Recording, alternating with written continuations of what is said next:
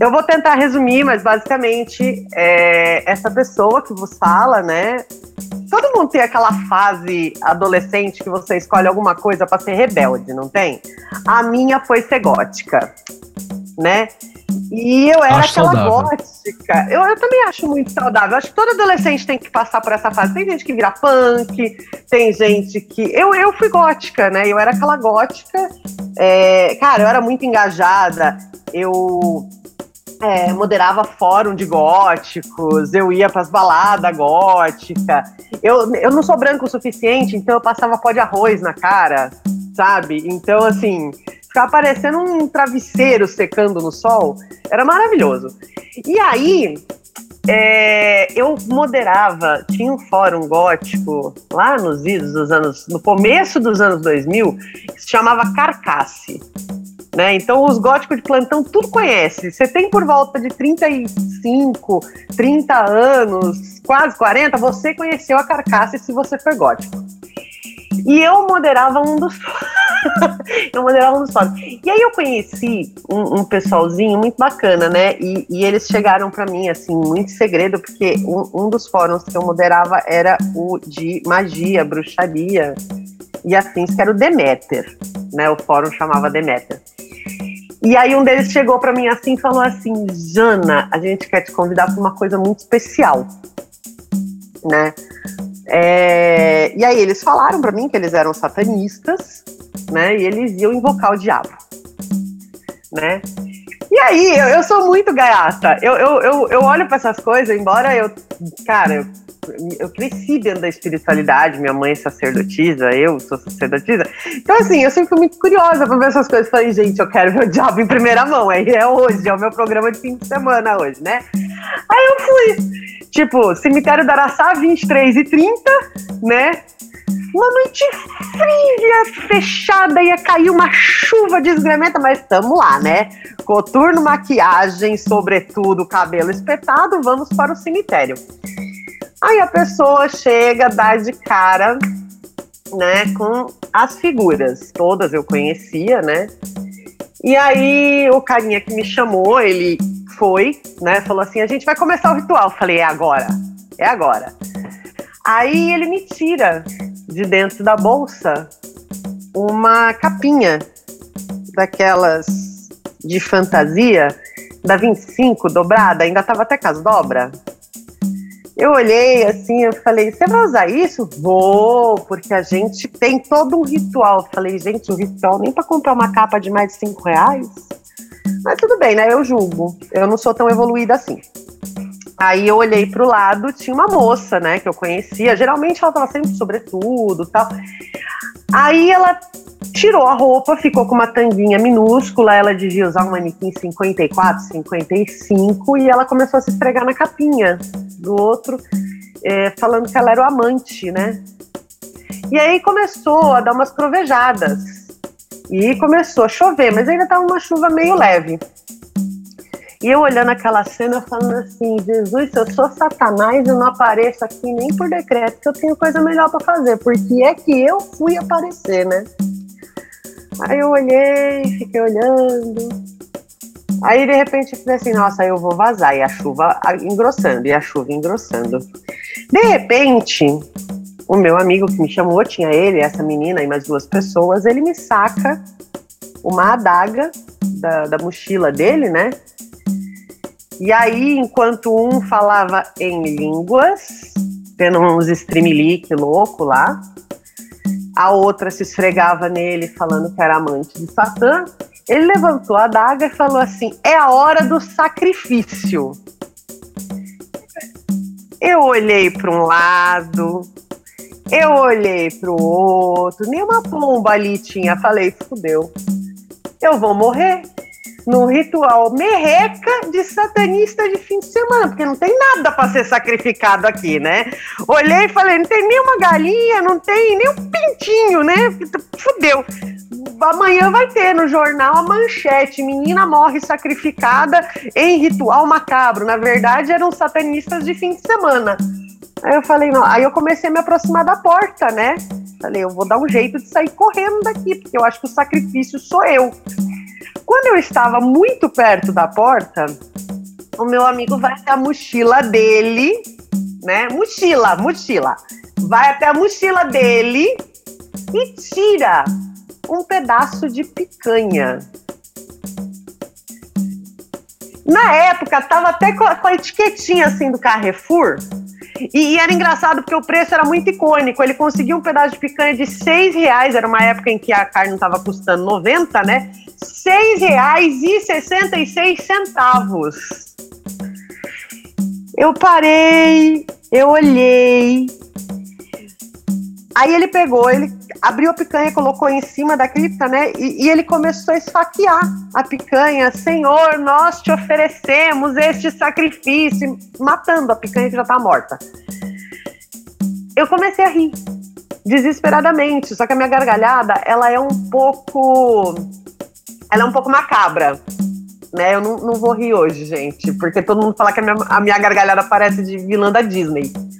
E aí eu comecei a rir desesperadamente, e na hora que eu comecei a rir, eu dei uma encostada para trás. No exato momento que isso aconteceu, trovejou e eu bati na porta da cripta e a porta. Bé! Gente, foi um estrondo, porque um dos vidros quebrou, né? E ao mesmo tempo deu aquele trovão, que provavelmente foi um raio que caiu perto, ali naquela região tem muito para-raio, né? Deu aquele estouro, pá! E iluminou tudo dentro da cripta. A menina saiu correndo de calcinha. O cara, o cara que estava sacrificando a picanha deixou a adaga enfiada na picanha e saiu correndo também. O que estava falando em línguas misteriosamente parou de falar em línguas, né? Começou a correr também, gritando: Meu Deus, funcionou! E eu rindo. E o outro saiu correndo, que eu não sei até hoje quem ele era. Eu só sei que ele estava lá encolhidinho num canto tendo uns trimelique. E aí eu fiquei com toda aquela parafernália ali, me perguntando como é que eles vão voltar para cá se eles deixaram as mochilas dele tudo aqui. E sem poder sair, tava uma chuva desgraçada do lado de fora. Eu nunca mais apareci em nenhum ritual satanista. Me desculpem os satanistas sérios. Mas, ô Jana, isso aí é verdade mesmo? Cuidado com os falsos profetas, que vêm até vós vestido como ovelhas, mas, interiormente, são lobos em pele de cordeiro.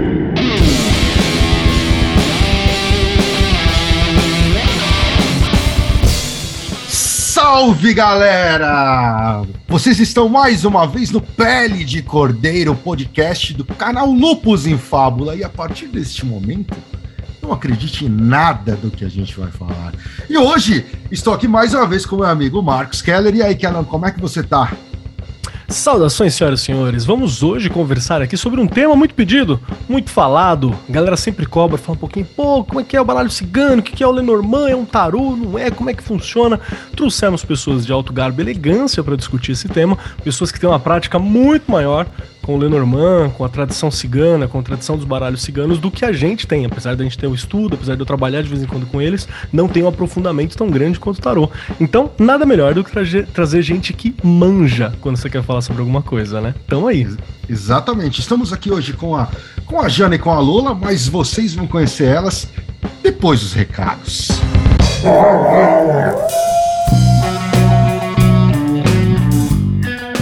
Salve pessoal!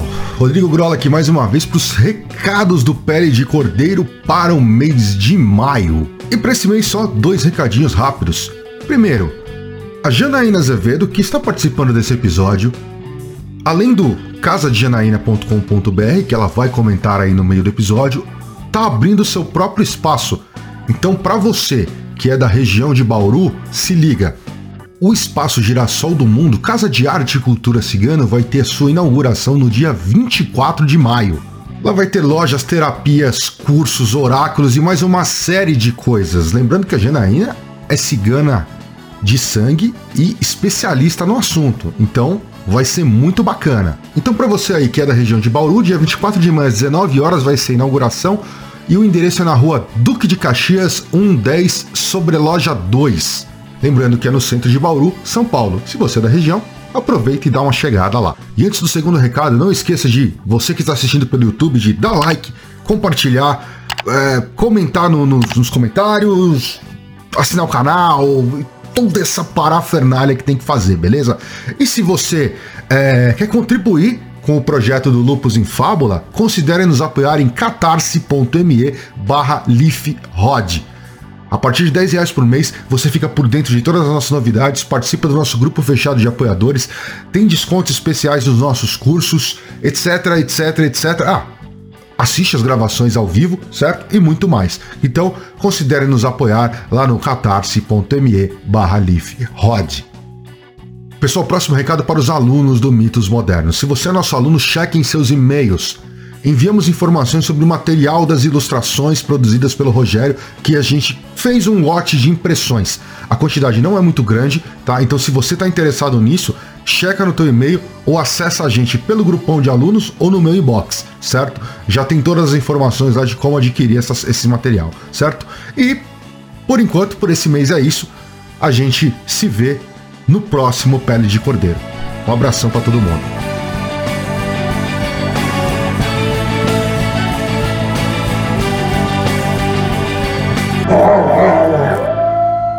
Bom, galera, como o Keller já adiantou, falaremos hoje sobre Lenormand, baralho cigano e outros baralhos da tradição cigana, ou não, não sei. E vamos deixar em ordem alfabética, vamos pedir então que a Janaína se apresente. E aí, Jana, como é que tá? Diz aí. Fala, Tudo fale sobre você. Quem é Ixi, você? Eu não gosto muito de falar sobre mim, não, mas eu sou a Janaína, né? É, sou cigana de tradição, né? Não sou cigana de alma, sou cigana de tradição mesmo. É, eu sou pós-doutorada em ciência da religião. É, eu também trabalho pós-graduada, né? Em ensino religioso e orientação religiosa, teologia e cultura, mas eu trabalho principalmente com cultura e tradição cigana, sou um bandista e candomblessista e pratico magia, sabe lá Deus desde quando, né? Se considerar só essa vida desde a infância. e também estamos aqui com a dona Rosilene, também conhecida como Lola. E aí, Lola, como é que tá? Diz aí, Olá, se apresente, pessoal. Lola. Olá, pessoal. Meu nome é Lola. Lula pelo nome de batismo de Ifá, né, que eu sou da religião candomblé, iniciada há muitos anos, há mais de 26 anos. É, na parte acadêmica, sou formada em psicologia também e recursos humanos, mas o meu grande forte, minha queda é com o ocultismo, né, as macumbas, como macumba, as pessoas né? costumam é, macumba, falar. Macumba, eu né? gosto de ser macumbeira. Isso aí. Né, eu nasci praticamente dentro da macumba. Meu pai, ele era feito na magia negra, então veio com a tradição, né? Já veio com a, com a o DNA da magia negra no sangue. A minha mãe também, ela era um bandista. E eu fui pro candomblé. Só que eu segui o candomblé e fui é, para Ifá, é, fui lá na raiz africana para poder né, a gente crescer, porque a gente já tem o dom da magia, como dizer, a gente tem o dom da macumba. Eu gosto de feitiço, eu falo assim, ah, eu não gosto de fazer magia, eu gosto de feitiço e catiço, é isso que eu gosto de fazer. E assim a gente segue. É isso aí. Bom, é, as duas são. A, a, Jana tem uns livros já editados e tal na, na, na lista. A Lola, a Lola é, é, mais do underground, mais dos, dos, nossos grupos aí tal. As duas são. É, não dá para falar taróloga porque elas jogam, não jogam só tarô. Então vamos dizer cartomante no sentido que elas jogam múltiplos baralhos, né? Então são duas pessoas que têm muita experiência é, é, dentro das artes que trabalham, e eu sei disso porque eu já tirei com as duas, inclusive, entendeu? E são as, tá dentro, dentro do, desse contexto do, do baralho, do baralho cigano, do Lenormand e Afins, acho que talvez as duas pessoas mais fodas que eu já conheci é, é, é usando essas duas ferramentas. É, então a gente chamou elas justamente para falar sobre a prática, sobre como elas aprenderam, de onde, de, de onde veio isso e, e principalmente de onde vem tudo isso porque a Jana, como era a tradição cigana, a gente sabe que ela conhece várias histórias obscuras que ninguém fala sobre, sobre a origem disso. Não, Kelão, e aí? O que, você, que, que diz aí pra, pra gente começar? Nada, eu digo que eu tô ansioso por ouvir mesmo, tô ansioso de trocar essa ideia, de entender um pouco mais. Porque eu sei bastante sobre aquela questão histórica mais, né? Ah, Lenormand, quem foi a Madame Lenormand, relação com Napoleão, aquela questão assim. Tem várias questões sobre tradições, sobre o dia a dia que a gente não pega, que a gente não tem acesso a isso, porque grande parte, especialmente que vem de linha cigana, são tradições orais. E o Lenormand, o, o baralho cigano, ele também tem um nível muito alto de de, de, de, especialização com aquela pessoa que está tá usando, né? Então, cada um que está utilizando vai ter um método, vai ter uma forma, vai acrescentar significados. Então, é muito importante a gente ouvir a particularidade de cada pessoa que está ligada a isso, né? Então, é para isso que a gente está aqui hoje. Hum. E, e, Jana, já para a gente começar dando aquela paulada, e aí? Baralho cigano e Lenormand é a mesma coisa? Tem a mesma origem? Olha, eu vou responder da seguinte maneira baralho cigano, pelo que eu entendo, não é nada do que tem disponível hoje no mercado. Até porque as tradições ciganas, elas remontam a um baralho próprio, que a gente chama de mágica, é o grande baralho. É um baralho de 65 lâminas, né? E ele não é o único que a gente utiliza. Ele é um baralho de tradição, né? E ele, uh, algumas das cartas do Mashkar foram meio que usurpadas nas suas práticas, nos seus significados, enfim, em todo o processo para formar o que hoje é, a gente conhece como baralho cigano, né? Baralho ou Lenormand, enfim, porque os dois têm uma, uma origem comum, né? Como que é a história entre quem é cigano de tradição, cigano de sangue? É, a Madame Lenormand, ela até fez a homenagem, assim, de, de tipo, ah, é o, é baralho dos ciganos. Mas a maneira como isso chegou até ela foi literalmente roubo. Tanto que entre os ciganos mais tradicionais, quando o pessoal fala o nome dela, é a ladra, Sore. Por quê? Porque literalmente ela roubou uma parte do baralho, passou para um, um, um artista alemão que adaptou algumas coisas. As coisas que eram muito típicas da nossa cultura foram extirpadas, como por exemplo candeia, punhal, é, a caldeira. Uh, o, o, o, punhal não tem, no? O punhal não tem? Faz tempo. Não, não, não tem. Não tem. Não no, tem. No Lenormand não tem nem o punhal, nem a adaga. Tem algumas adaptações mais recentes de baralhos, como. Que nem é, recentemente eu ganhei de presente um baralho de rosa caveira. Lá eu achei a carta do punhal, mas não com o significado ah. que a gente tem. Uhum. Entendeu? É, então, a candeia, a carroça, é, mas com o nosso sentido, né? Acompanha, uh, o vaso. Então, assim, e o neutro, que é uma coisa que eu não encontro em basicamente nenhum tarô, que é uma carta em branco. Tarô, baralho, uh, baralho cigano, etc. Que é a carta em branco, né? Que tem uma série de significados pra gente.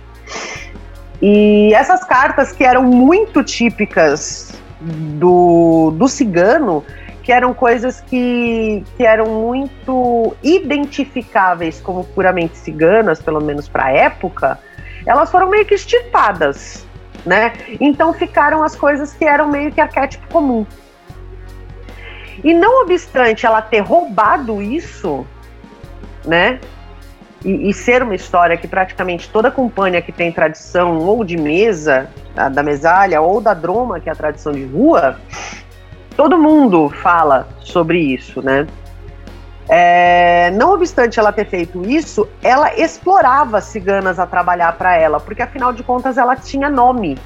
Então, quando as ciganas diziam que trabalhavam para Madame Lenormand, elas ganhavam um certo status e na era napoleônica uma certa proteção. Ciganos sempre foram perseguidos. Já começa por aí. Então, é, era aquela coisa, tá, eu sou escrava, mas eu protejo os meus, então vale a pena, né? Mas é, é, por isso que, assim, entre. A gente prefere. É, é, engraçado falar isso, assim. Tem muito cigano que joga com baralho cigano, né? Principalmente os Sintós, muitos Romani, etc. Mas os Calon, que são os que vêm da Península Ibérica, que são os que vêm da França, não, a gente não gosta dela. Até porque tem toda essa história. E assim, ela meio que trocava proteção, porque ela, ela frequentava Sim. a corte, uhum. ela jogou pro próprio Napoleão e etc. Ela trocava proteção a alguns ciganos, né? É, em troca de explorar ciganas que jogassem para ela. Entendi. Então é uma, é uma história meio obscura, né? Mas é aquele tipo de história que quando você toca numa, numa rodinha, não, causa rebuliço. Causa muito rebuliço, né? Causa muito rebuliço, porque vão falar assim, não, mas o baralho cigano, meu amor, não tô falando do baralho. Baralho, se, dependendo da tua tradição, você encanta o que tiver na tua mão, né? E, e assim, cara, outro dia eu precisei jogar na rua, uma pessoa me pediu, era um caso de urgência, uma pessoa. Cara, eu falei, ó, tá, beleza, tá aqui, eu vou comprar um baralho comprei um baralho comum, comprei uma vela, tipo, fiz o que manda a minha tradição em questão de 20 minutos. Eu tava começando a jogar. É parte da minha tradição. Tem gente que, se não demorar uma semana para encantar o baralho, porque tem que deixar na lua, tem que deixar no sol, tem que deixar isso, tem que deixar. Beleza, é parte da sua tradição. A, a minha é uma tradição de rua. Se eu tiver que encantar moeda, eu vou encantar moeda que eu peguei no bar depois de comprar sorvete. Mas a minha tradição foi pensada para ser assim né? Agora a galera acha que porque a gente está contando a história, a gente está ofendendo a prática. É, não é bem isso. Não, não tem nada a ver uma é. coisa com a outra. É. O, o Máscara tinha quantas cartas, Jana? São 64 cartas mais o neutro, então no todo 65. 65. Tá, legal. E aí, mas tem aquela, aquela, aquela que a gente estava até conversando, é. Ok, as, as tradições é, é, oraculares e divinatórias de linhagem cigana não começam nos baralhos, certo? Elas são anteriores. Não. Não, elas são bem anteriores. Até porque a gente vê a, a tradição, a, a, nossa tradição, a tradição Roma, né? Aí eu não vou falar só. Eu, eu até prefiro não usar o termo cigano, né? Porque a maioria das pessoas fala cigano e pensa que é uma coisa só, né? Uh, povo a cigana cigano, que vai ler a mão. É, não, e assim, fora os estereótipos, né? Desde aquela maldita novela da Globo de 1994 Gente, todo mundo olha pro cigano e acha que assim, você casou virgem, gente, não casei virgem. É, Começa viu o cigano Igor, né? Todo mundo. É, não, mano, meu marido chama Igor. Vocês não é. têm noção do quanto eu sofro. meu marido Muito. chama Igor. Ué, Seguiu a novela né? certinho. Não, segui, é, porque assim, cara, e o pior é que eu tenho amigos ciganos que eles tiram sarro justamente disso. Eles falam assim, e o pior é que a, na novela, e eu descobri isso recentemente, porque quando essa novela passou, eu era, eu era criança ainda, né? E eu descobri isso recentemente. O filho parece que tem o nome do meu filho. O primeiro filho do casal. Eu falei, gente do céu, só faltava Vamos chamar Dara. isso. Pô, Jana, você tá de sacanagem eu... também, né? Pô. É, não, é, é isso. pior que foi completamente aleatório. Foi completamente aleatório. Mas o caso é, uh, depois daquela maldita novela, não falo maldita, a novela foi muito boa. Mas o problema é que tudo que a Globo mediatiza, a galera quer levar. Vira, vira estereótipo. Fogo. É, vira, vira estereótipo, estereótipo né? É. É, que nem, por exemplo, indiano. Tem uma família de indianos que eu conheço daqui de Bauru, né? Acabei de me mudar, voltei. Eu conheci uma família de indianos, eles têm um restaurante até bastante legal e tal, e não sei o quê. Eles falam, nossa, depois do Caminhos da Índia, todo mundo acha que eu vou ficar falando Aribaba. Né? E a gente não é tão estereótipo. É incha... Ou então aquela do Marrocos é, que o pessoal agora fala, tem, agora é, é, todo. Então, assim, a galera estereotipou demais, porque acha que ah, a cigana tem que ter cabelão. Não tenho cabelão. Ah, a cigana tem que casar virgem. Não casei virgem. A cigana tem que ser devota de Santa Sara. Gente, eu sou devota de Santa Sara, mas são mais de 50 santos ciganos e outra, quando você fala cigano, geralmente o pessoal pensa num povo único. É que nem você falar, sei lá, de. Não sei, português. Você imagina todo mundo dentro do mesmo balaia, Maria, Manuel. Né? Isso porque eu sou portuguesa, então eu posso ser, eu posso ser preconceituosa comigo mesma. É que nem macumbeiro que só pode chamar macumbeiro de macumbeiro. Macumbeiro, então, isso aí. Tá tudo certo, eu não posso falar do outro, eu posso falar de mim. Então, é, só que assim, ciganos, a gente. Cigano é como gajo chama a gente. A gente se chama de Roma. Né? Ou pelo nome da sua linhagem. Eu sou Calono Galbi, eu sou Calon do Ouro. A minha tradição de família vinha de ourives e vinha de marceneiros e de pessoas que faziam trabalhos manuais. Então, é, tem muita linhagem. Segundo, são mais de 50 etnias diferentes, né? Então, por isso que a gente não fala povo cigano, mas povos ciganos. Você tem Romani, você tem Manush, que são ciganos judeus, você tem Calon, você tem Sintó. Aqui no Brasil, os mais comuns são Gorbeta, Sintó, Calon, Romani. Tem alguma coisa de Manush no norte do país, mas basicamente são esses. Mas ah, no mundo inteiro, estão espalhadas mais de 50 etnias ciganas, cada uma com as suas tradições. Existem coisas comuns? Sim. Uma delas é a língua, com as suas variações dialetais, né? É, outras são as tradições mágicas. Independente da religião que você siga, quase todo cigano acredita em Devla. O que, que é Devla?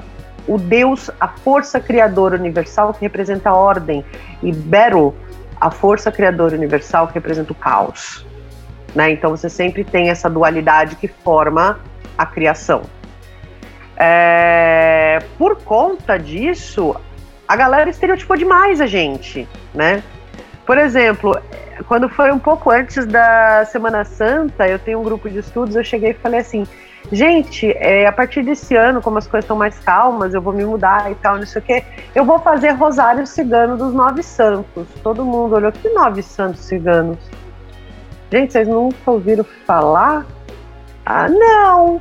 Falei, gente, Santos Ciganos, Nossa Senhora Maharicalho ou Nossa Senhora dos Nômades, dependendo da tradição. Aqui no Brasil também substituíram por Nossa Senhora da Aparecida. Santa Sara, Santo Antão, São José do Egito, São Cipriano, São Bento, Santa Beatriz de Triana, é, Santa Catarina de Alexandria é, e São Marcos Evangelista. São os santos básicos da nossa crença. Nossa, tem tudo isso, não é só Santa Sara, não? Eu? Não. Tanto que. A salvadora. É, é, não, é. Tipo, aí a galera olha e fala, meu Deus. Então, assim, a gente sofre muito com essa questão do estereótipo, né? Porque. Ah, tem outra. Cigano, cigana só usa saia. Olha eu de calça jeans. Então, a galera, tipo, sei lá, criou um cigano ideal na cabeça que só funciona no mundo de Platão, né? No mundo das ideias. E eu perdi a pergunta, Grola. Ah, das atividades oraculares pré-baralhos. Puta, obrigada, que eu tava entrando nessa questão para falar disso. Não, cara, é que assim, a gente tem duas grandes tradições, né? Por isso que eu tava tentando explicar, que às vezes o pessoal não, não conhece. Mas basicamente a gente tem a tradição da mesa e a tradição de rua. A droma é a tradição de rua, né? Então é a tradição que você vai, você se paramenta inteira, você coloca roupinha, você coloca as moedinhas, você coloca é, a sua gibeira na saia, faz tudo bonitinho e aí você sai. É, todo mundo vê, até porque é mais leve de se carregar, né? A cigana que vai ler a mão na rua. Eu admito que, particularmente, eu não sou boa em quiromancia. Eu pego, assim, em casos de emergência, eu não tenho mais nada na mão, vai a quiromancia, né? Mas não é só a quiromancia que a gente usa na rua. A gente usa quiromancia, a gente usa litomancia, né? Oráculo das pedras. Hum. Você seleciona algumas pedras, você tira o lenço do seu cabelo, tem que ser o seu diclô. Diclô é o lenço que a gente usa no cabelo em público e principalmente quando a gente está devidamente paramentado, né? É, você pode fazer o oráculo com dados, mas isso é mais típico dos homens, sabe? Dado de jogo mesmo. Sim. Né? Eu tenho um, um, amigo cigano, nossa, e o nome dele é muito estereótipo de cigano, ele chama Juan, né? Porque cigano Juan é a coisa, é só não mais comum que cigano Vladimir. É, e ele chama Juan, e cara, ele é RPGista. E ele resolveu fazer um oráculo só com D20. Com D20. É, eu falei, você vai ficar louco. Você vai ficar louco, cara. Eu já tô louco, eu, eu, já fiquei louca quando eu tentei fazer com D4, que é o menorzinho, com D6, eu quase pirei, você vai fazer com D20. Ele, não, cara, pra mim é mó fácil, pior que o moleque acerta tudo. Mas enfim. Aí tem oráculo dos, do, dos dados, tem oráculo com moedas. O, o, oráculo das moedas já é mais tradicional, né? É o berlaco. Ele pode ser jogado com três conjuntos. É, quatro moedas de bronze, quatro moedas de prata, quatro moedas de ouro, ou sete moedas de bronze, sete moedas de prata, sete moedas de ouro. Assim, da cor, né, gente? Não precisa ser de ouro mesmo. É, ou então, nove moedas de prata, nove moedas de ouro, nove moedas de bronze. Bronze, cobre, enfim, três cores, né? E aí você tem uma série de quedas, né? Quando você está jogando, algumas das quedas podem ser de base 16. E, e Lola, você é de Fá, né? Sim. É, eu, eu também. Eu, eu, eu tenho um um conhecimento até por conta da iniciação e tal, mas apesar de que eu não jogo por uma questão pessoal é, dos búzios. É engraçado como a Drobene, que é a numerologia que rege oráculos como o Berlaco, ela se aproxima dos 16 Odus de Fá. Os 16 Odus de Fá. São sim. praticamente os mesmos caminhos mesmo. E sabe que os 16 foram reduzidos, né? Que são 200 e tanto, que são 500 e sim, tanto, passou para 200 e foi para 16. É que a Drobene de 16, quando eu falo, são os 16 caminhos de base, mas você pode juntar as duas e multiplicar. 16 por 16 é. vira 256. Isso. Se você ainda multiplicar de novo, você ainda consegue mais 500. caminhos. É. Exatamente. Na, na, África, na Nigéria, é utilizado exatamente isso, né? Por isso que na Nigéria, quando você tem um babalaô, você começa, é, o babalaô, para ele se tornar um babalaô, ele começa lá com sete anos de idade, quatro anos, ele já é escolhido com sete, ele já começa a aprender, porque cada Odu desse tem os itãs. E aí Sim, e aí você tem que saber todo. É, você vai estudar todos os itãs até o final da sua vida. Então, o Babalaô lá, ele começa com sete anos e vai até passar dessa para melhor. É, porque são, são, são os, os oráculos binários, né? Que vem que dizem que todos, na verdade, são filhos da geomancia. A geomancia seria o mais primitivo, seria o oráculo de 4 bits. E aí, quando vai para o Ifá, por exemplo, já são 8 bits, já é um oráculo de. são todos binários, mas um, um, um são quatro. São os 4 bits, não tem outra palavra para isso, e outros são 16, né? Que dá, um dá 16, que é, é a geomancia, e o Ifá dá 56. Muito provavelmente esse, esse, esse da tradição cigana também deve seguir a mesma lógica. E lá na, na, na, na, tradição de Fá, é, tem algumas divisões. Né? Você pode usar o Opelé e você pode usar os Iquins, que são os, os, as sementes de, de Dendê. Uhum. Né? São utilizadas. E aí, para cá, né, para o Brasil, quando a gente joga, quando você é só um babalorixá ou uma iolorixá, você usa somente os búzios. Na tradição de Fá, não, não, mulher não joga os, os iquis de Fá mesmo. Não existe, e, não e, pode. E no, e no Ifá tem aquele outro que é só um. É um, é um só, não tem Lola, que é o. Ai, caramba, que é uma semente também. Como é que chama? Ah, de, o, o Obi? Obi, não tem esse também? É, o obi, mas o obi é uma semente que você é, você você tem o obi com quatro gomos, seis gomos, Isso. oito gomos. É ele mesmo. Entendeu? Aí você abre ele e você vai dar, você vai jogar o obi. Hum. Você pode jogar com o obi, você pode jogar, você pode jogar com o obi, você pode jogar com o urubô, você joga com, com o búzio, você joga com, com os iquins, quer dizer, os iquins é na tradição de Fá, é, na tabuleta somente homens podem são que são que jogam os babalas, babalaô, né? Porque as mulheres são consideradas é, tem uma outra, elas são as guardiãs dos iquins, né? De Opelé, são as guardiãs. Elas não jogam, elas são as guardiãs, então elas cuidam, né? É totalmente diferente. Agora, as Babalorixá e Alorixá, aí sim, ela, aí essa, essa turma joga búzio. Mas, mas, vamos esconder, vamos esconder, vamos esconder esse tema para nós, nós gravar outro depois, Lola. Isso. Não, é que mas, eu quis fazer, é. eu quis fazer a referência porque, é, por exemplo, se você está jogando com 16 moedas, os caminhos são muito semelhantes. Mas se você vai para 21 moedas, só homens pode jogar. Se você vai é, para as 27 moedas, que aí são com 9, só as mulheres podem jogar. Então, assim, mesmo entre os, os oráculos, voltando para a pergunta, né, que era da questão da tradição oracular, é, as moedas antecedem as cartas, né? A, a litomancia antecede as cartas, porque são oráculos rápidos, né? Por exemplo, eu moro num apartamento. A, a minha mesa não fica permanentemente montada. Eu tenho uma criança de um ano e dez meses.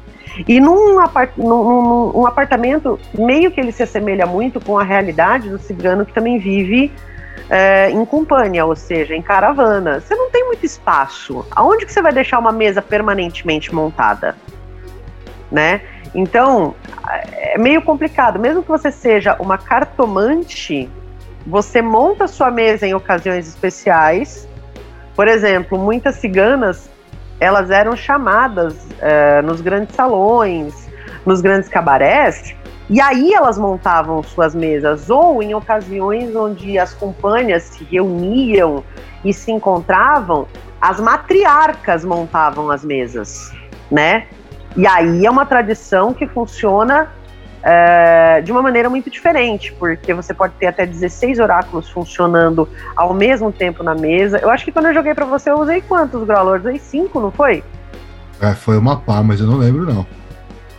Eu acho que eu usei 5. Acho que no dia eu não tava muito inspirada. Eu usei 5, mas, tipo, Caramba. cara, não é, é cinco baralhos ao mesmo tempo. O Grola lembra disso. É tipo, um para a base da situação, um para a esfera mundana, um para a esfera divina.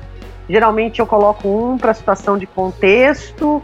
É, aí eu vou para a litomancia para ver questão de energia. Eu deixo a bola de cristal para alguma pergunta. Então, assim, o, a mesa cigana é um negócio gigantesco. Mas ela é uma coisa que você monta e desmonta com muita facilidade, né? Você abre o teu pano, você abre a tua tábula, você coloca os baralhos, você fecha os baralhos, acabou. Tá, mas esse, por exemplo, é que nem você falou, você tem, você tem o de mesa e o de rua. Na rua não dá pra fazer tudo isso. Não, na rua você vai tocar feomancia, porque muito, muita cigana atende. É que aqui no, no Brasil isso não é tão comum, mas muito cigano faz a, a, a droma, que é a tradição de rua, em feira, né? Sim.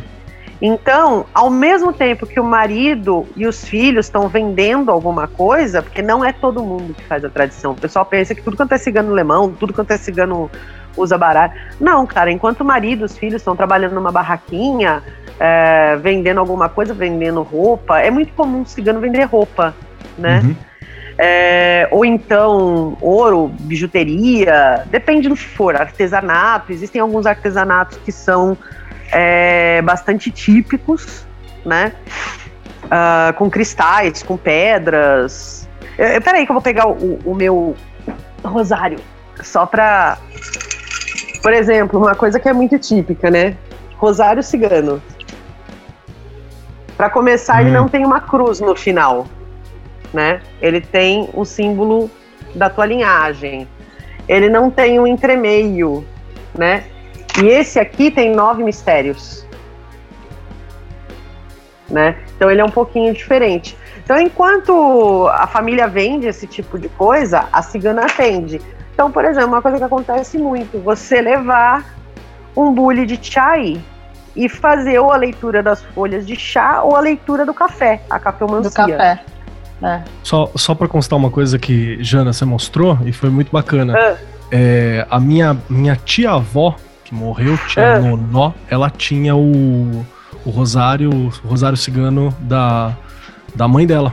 Porque a minha, ah. a minha bisa, ela era provavelmente Calderache, e ela veio pra cá. E aí ela tinha ainda o, o, o, o rosário, e você mostrou, eu lembrei. Eu, eu, não me lembro se era uma estrela. Não me lembro qual era o símbolo, mas não era Calderache, provavelmente era estrela. É, acho no que era uma estrela. No caso do Scalon, normalmente é o Sol. Os uhum. Romani usam mais a estrela de Davi, Era, é a estrela exatamente. de seis pontas. Exatamente. É, os Romani e os Calderash, eles usam a estrela de Davi, que é a estrela de seis pontas. A gente usa mais o Sol. É, aqui no Brasil, eu acho que não tem nenhum nenhuma linhagem que use a Lua. Não, mas eu posso estar falando bobagem, tá, gente? Não tem como você conhecer todas as linhagens. É, porque muito... varia, né? Até, até dentro varia da família, muito. varia. Às eu vezes posso estar falando bobagem, mas que eu me lembro, eu não encontrei. Eu acho que a maioria é o Sol e a Lua aqui no Brasil. Mas era um dos indícios que fez a gente descobrir que tinha essa, essa tradição que foi esquecida, né? Foi apagada quando vieram pro Brasil também. Meu bisavô escondeu que era judeu e a minha bisavó escondeu que ela que ela era caldeirache. Ficou, vamos viver a vida aí como católico simples e vamos aí. Né, essa foi é, porque, porque a perseguição sempre foi muito grande, gente. Tipo, é, e assim, não pensem que a perseguição. Ah, mas era nos tempos antigos. É, eu lembro de uma vez que na faculdade eu disse que eu tinha sangue cigano e as minhas amigas miraculosamente começaram a esconder as bolsas. Porque cigano é ladrão, cigano é trambiqueiro, cigano rouba criança. É, eu tenho medo até hoje de dizer que eu sou cigana perto do meu filho, porque vão achar que eu roubei ele, porque ele tem olho azul. É. Uhum. O pior, de, o pior disso não é, nem a, não é nem essa questão, é também se às vezes a, a pessoa tá. Você fala, ah, eu sou cigana, ah, então lê minha mão, do nada, né? Oi? Puta, é a coisa que mais acontece. Isso. Ah, e tem uma outra que acontece. Tem uma outra que acontece com muita frequência também, mas acho que a Lola também passa por isso, por ser do candomblé. Oh, meu Deus. Você fala que você é cigano ou você fala que você é do candomblé. Ai, mas eu tô com um problema com meu marido. Você sabe alguma coisa que eu posso fazer? eu fico olhando com aquela cara. Ah. Eu falo, Traz mel e a cueca dele, vamos lá. Não, cara, eu já, eu já sou mais grossa. Eu já viro e falo assim: Divórcio. qual é o tipo de problema? Aí a pessoa fala: ai, ele não tem me procurado, não sei o que, não sei o que, não sei o que. Aí eu falo assim: me dá o endereço dele. Pra quê? Ah, eu vou chamar o Uber pra trazer ele pra você. Porque eu, querida, não trabalho com isso. Eu não sei porque o povo, o povo ouve que você ou é da macumba ou você é cigano, já vem pedindo amarração. É impressionante. Ah, isso é, é. Feiticinho, eu falo assim, amor, vamos, vamos, vamos trabalhar no Avon? Vamos trabalhar uma Mary Kay para facilitar a vida da, da, da lendária, porque. Ah, ah, ah, isso aí é fatal. Isso Exu aí... Mary Kay, hein? Fica, fica a dica aí. Pombagira, é. Pombagira Mary Kay. Pombagira vem, Não, vem, Pombagira vem toda de rosa. Mary Kay vem toda é de rosa. É. Vem, vem toda de rosa. Do, no, no, ah, a gente fala assim, ah, tudo bem, BMW amor, rosa. Gente, ah, é, você quer né, dar uma pimentada tal, ah, tudo bem, mas vamos tirar a camiseta do Bolsonaro, né? Vamos tirar a camiseta do Lula, colocar uma roupinha, uma lingerie, passar um batonzinho, porque senão, minha filha, ajuda a Pombagira te ajudar, porque fica difícil a situação. Não, ou então, Lola, aquelas pessoas assim, que nem teve uma que foi falar, eu tenho, eu, eu trabalho com três ciganas, né? Uma é, é, a minha cigana de trabalho. Ela não nasceu cigana, mas ela foi adotada pela minha linhagem e ela vem comigo, assim, tipo, é a minha principal guia, né? Ela trabalha com... Eu tenho duas ciganas ancestrais, uma que, é assim, acho que ela veio uma vez na vida, que é a Shixa. Mas essa, tipo, nem eu conheço direito, porque ela já veio comigo adulta, deu as caras uma vez para resolver uma treta insolúvel, resolveu o negócio, nunca mais apareceu também. Aí eu fui saber quem era ela. Mas é que eu trabalho mesmo é a Samaya. Agora a Iovenka, que é a cigana, que é, foi ela que me pegou pela primeira vez, né? Quando, quando eu era criança tal, não sei o quê.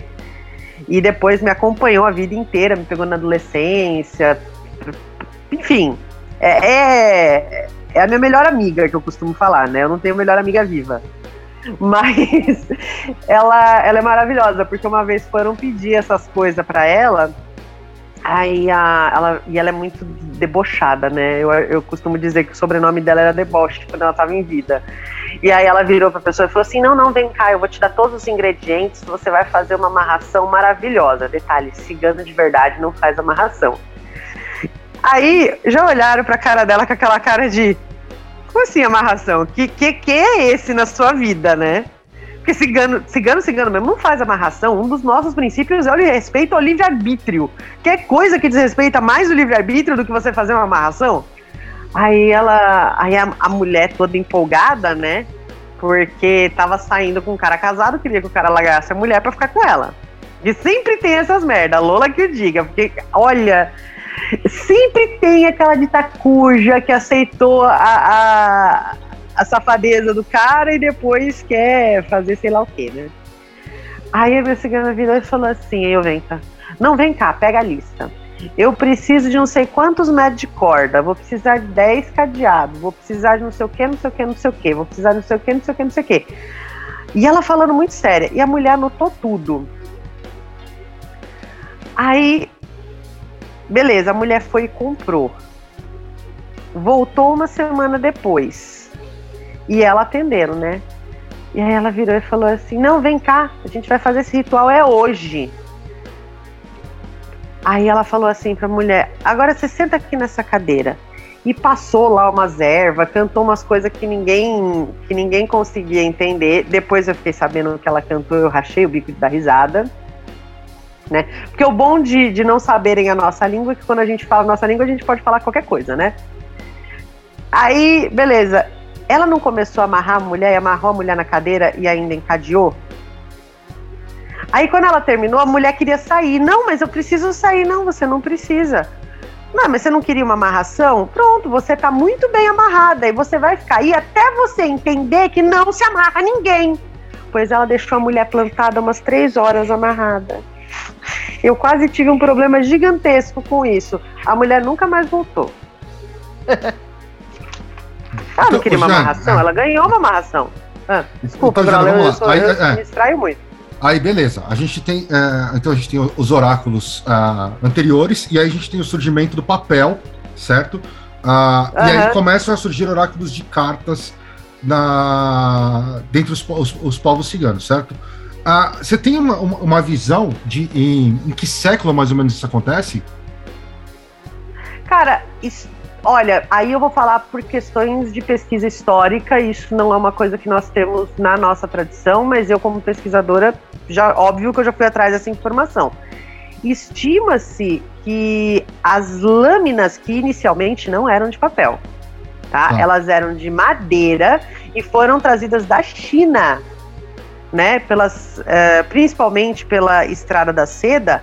As primeiras lâminas que depois mesmo vindo da China, foram substituídas pelo papel e originaram os primeiros baralhos, como nós conhecemos, elas são datadas de 1200 a.C. Por volta de 1120, você tem os primeiros baralhos de papel. Certo. E aí eles são indo-chineses. Eles não são puramente chineses. A tradição começa principalmente na região que hoje nós é, conhecemos como Caxemira, alguma coisa no Nepal, é, e ela vai subindo até se popularizar, principalmente no, no Ocidente. É, porque aí também tem aquela questão dos jogos, dos jogos de cartas surgindo no mundo árabe, como o Mameluque. O tarô, o tarô é do século que ano que é mesmo? Que século que é mesmo? Como carta, como carta é 14, 15 para 16, 15 para 16 como 16. carta. Então, assim, existe uma possibilidade até que talvez a Europa tenha conhecido os jogos de carta, tanto através dos povos ciganos quanto através dos povos árabes, né? Sim. Talvez, inclusive, pode mais ser. Mais provável, eu acho, eu acho mais provável. Oi, Lula. Vai, Lula, fala. Não, eu ia dizer que eu acho mais provável pelos povos árabes. Eu acho, eu já discordo, Lula. Eu acho mais provável pelos povos ciganos por causa da cronologia, né? Porque os ciganos levam o, os baralhos de clarividência, os baralhos oraculares, é, para o mundo árabe por volta de mil é, ou dos anos 900 e 800 é, antes de Cristo. O mundo árabe desenvolve é, os baralhos, os jogos, por volta de 700, 600 antes de Cristo. Então, pela cronologia, eu acho mais, mais viável a gente pensar que os proto-romanes e os primeiros romanes levam essas tradições é, da Índia, da China, através da, da, da, da Estrada da Seda uh, para o, o, o Ocidente mais ou menos nessa época. Mas eu, assim, é uma conjectura. Até porque, justamente por ser uma questão tanto quanto controversa e, e muito conectada com o místico, é, você praticamente não tem tantos estudos a respeito que sejam assim Sim, sim. Ficou arqueologicamente mais confiáveis. Exato. Você tem muita história que é criada e dita como verdade, mas na verdade não tem fundamentação científica nenhuma, né? Então é meio complicado. E muita tradição oral, que óbvio Ah. em, mil, em dois, três mil anos perdeu bastante. Isso é é bem claro, assim, só pra constar uma das. Eu lembro, eu lembro muito de uma das primeiras pesquisas que eu fiz sobre o, o Lenormand, que eu fui ver, pô, de onde que é a origem, né? Eu tava puxando e eu peguei um livro que falava assim: a origem do Lenormand é provavelmente Atlântida. Eu falei, bacana, só que eu preciso puxar histórico, né? Falei, legal. Então existe uma tradição que fala sobre a possibilidade de Atlântida. Beleza, vai aqui pra minha história especulativa do esoterismo ocidental. Mas eu preciso puxar o que que é né, a, a- a parada histórica. E aí você vem procurar logo depois, né? Porque tem isso mesmo. Ou veio do Egito, ou veio da Atlântida, ou veio dos hindus que Mas que veio de do- algum lugar, veio. É, e vai, e vai puxando a, a galera. Aí você tá falando assim, ah, você tá desvalorizando a Atlântida, eu acredito. Não, eu não tô desvalorizando. É que você tem que saber separar quando você tá fazendo uma pesquisa que ela é histórica com uma pesquisa tradicional. A pesquisa tradicional vale o, o imaginário, né? Vale aquilo que a gente tá construindo como tradição. Mas você tá fazendo uma pesquisa histórica, fica um pouco mais difícil de você citar algo desse É. tipo. É porque, até porque essa- isso vai muito subjetivamente de quem a pessoa pergunta isso. Porque se a pessoa perguntar pra mim se eu estou desvalorizando a Atlântida, eu vou falar. Pô, Tô. Platão fica muito triste se você fizer um bagulho desse. É. Então, bom, aí voltando à nossa cronologia, então a gente tem a- a- a- esses, esses primeiros proto baralhos como são hoje. E assim, existe uma ideia de qual foi o primeiro oráculo de cartas da tradição cigana? Da Olha, Da Não, vai, tradição vai. cigana, eu não- é, da tradição cigana, eu não posso falar, porque o que, que- o que, que eu entendo da história toda, né? Quando, como eu aprendi. Primeiro que eu aprendi da mão, de- da- o jogo veio para parar na minha mão pela mão de santo da minha mãe. Então, ela, ela, ela me deu a mão de jogo, né? Através de, de iniciação, enfim. Então, ó, você tem o, a, o dom, então você vai ter que seguir esse caminho. Legal, perfeito. Então, comecei a aprender num baralhinho cigano, dito cigano, né? É, pequenininho e, e, e que não tinha muita coisa a ver com o Lenormand. Algumas cartas, eram 36 cartas, mas ele não era tão parecido com o Lenormand, né? Com essa cartinha aqui, ó. Né, com essa aqui foi um dos primeiros que o alemãozinho lá que, que, que trouxe, né? Que diz que é o- um dos primeiros. Então não tinha muito. Então tudo que eu, ah, isso há 26 anos, 27 vai fazer, 27 anos atrás, não se falava nem Lenormand aqui, só se falava em baralho cigano. Baralho cigano. Então, quando, é, quando me, é, me veio a proposta, inclusive, de, da gente gravar é, hoje, eu, eu quis pontuar muito bem isso. aí. Eu falei assim, ó, tem baralho cigano e, para mim, tem Lenormand. Para mim, são duas coisas diferentes. Né? Aí são totalmente diferentes. Tem peças diferentes no, no, nos jogos, né? Na, nas cartas. Do baralho cigano em si e do Lenormand. Então, na, que nem ela já falou, no baralho cigano, por exemplo, você vai encontrar o punhal, você vai encontrar outras cartas que não correspondem ao Lenormand. O Lenormand, ele entrou meio que, acho que numa moda, né, agora. Como eu te falei, há 27 anos atrás, a gente usava uma cartinha, ah, é que não, acho que não tá aqui um, um outro. Alguma coisa parecida com esse meu aqui. É, esse, Tá. que você, esse que você tá mostrando, esse aí já é europeu, não é? Vira, vira as costas É. dele. É, esse, aqui é um Lenormand, é um Lenormand, tá? Uhum. Mas é algo parecido com isso aqui, ó. É. Tá Um- vendo? Um dos, As famo- cartinhas. um dos famosos é esse aqui, né? O da coruja. Isso, é a mesma, é, o mesmo. Esse é o blue e esse aqui é o. É, esse é o blue. Então, é. é. Coruja Então, azul. esse blue. aqui é um dos. É, é, é um dos. da- da- das coisas. Então, eles têm diferença. Por exemplo, do baralho cigano. é, Deixa eu pegar aqui que tá mais fácil. Esse aqui é o do Lenormand, tá? E esse aqui seria o baralho cigano. Então, a- na, pra mim, essas duas cartas, elas são diferentes, tá vendo? Então, aqui é um, é um baralho dito baralho cigano, embora não seja ainda o É, original. É que eu não tô conseguindo E ver a aqui- ilustração, Lola. O que, que tem desenhado nesse. nesse no, no, no outro? aqui, ó, Aí é o aqui é, um trevo. trevo. Aí é o trevo, E beleza. aqui são caminhos com pedras e paus. Tá, tá vendo? Entendi. São caminhos com pedras e paus. Esse aqui também, ó. Esse é o, o ó, Caminhos com Pedras e Pau. Esse aqui é do André Mantovani, que é dito como baralho cigano, tá? Então também são diferentes. Então, na, quando eu aprendi, a gente, há 27 anos atrás, a gente, eu aprendi nesse, na linha cigana, né? De trabalhar com pedras na, na carta 2, é, e, enfim, eu vim estudar o Lenormand anos depois né? Falei, deixa eu ver quando apareceu, né? Quando começou a se falar em Lenormand. Aí eu vim estudar o Lenormand e entender um pouquinho do que era.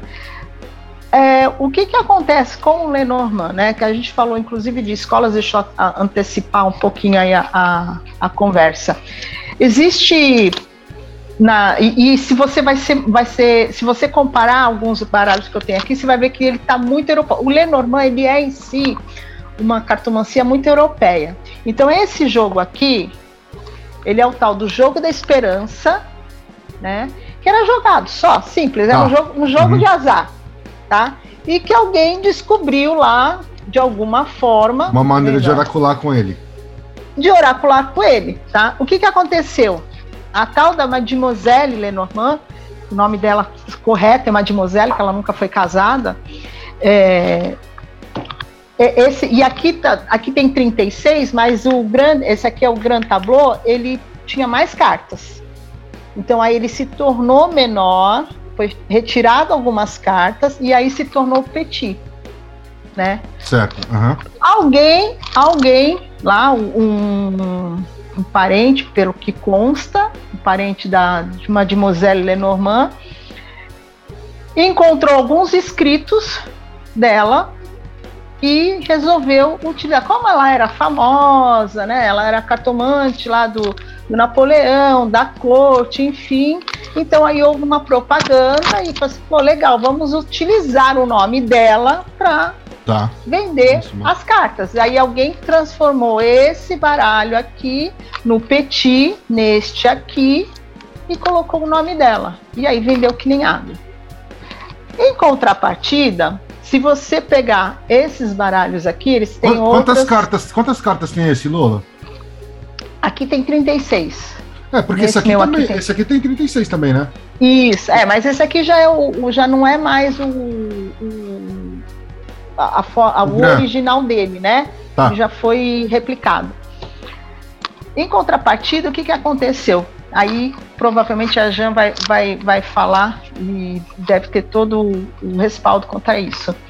Quando cada cartinha, isso aqui era uma, um oráculo da base da Europa, tá? Então tinha na Bavária, tinha em todos os lugares lá. Tanto que algumas cartas, para cada região, tinham um significado, porque é como a Jan falou, cada povo tinha a sua forma de ler, né? Então para uns era é, o urso significa ciúmes, para outros o urso pode significar uma mulher.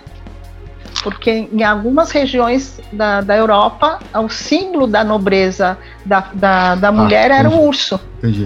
Uhum. Entendeu? Então você vai trabalhando aí conforme a região. Dizem que o, o, que eu acho que não é, vou deixar bem claro que eu não concordo com isso, mas dizem que os ciganos pegaram essas cartas aqui e transformaram nessas daqui, né? Nessas daqui. Como? Adaptando para a tradição deles. Mas aí é que tá. O cigano ele tem vida própria, né? Então, em algumas a maioria dessas cartas, se você olhar, ela não trabalha todo o baralho cigano, ela não tem as cartas internas, que é essa daqui, ó, né? Essas cartas aqui internas. Ela traz só a carta dela mesma, o significado dela. E as cartas ciganas, elas são mais vivas, elas têm mais cores, elas têm outros significados, elas têm uma amplitude maior de significados também. Ela tem outras, tem o punhal, tem o candelabro, tem outras coisas que se acoplaram. Então, eu não concordo que o cigano, o baralho cigano, saiu do Lenormand. Né? Eu acho que aí houve um, é um processo contrário. É, houve alguma história, deve ter alguma, como a Jean falou, deve ter talvez até ao contrário, né? É, você pegar justamente o baralho cigano ter a sua vida própria e o Lenormand outra vida, porque o Lenormand ele saiu, para mim, ele saiu de um jogo de tabuleiro e o baralho cigano não.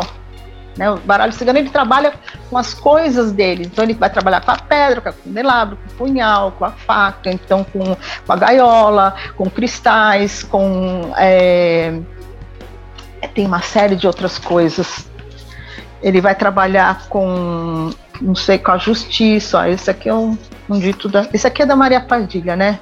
Então ele tem outras, outros oráculos. Tem esse aqui que é da vovó cigana, que aí sim acho que ele se aproxima mais, tem mais, acho que tem 40 e poucas cartas, ou 50 e poucas. Tá vendo? E aí ele traz outras tradições aqui, ó. Não sei se a Jan reconhece ele como um baralho cigano, né? Então, ó, aí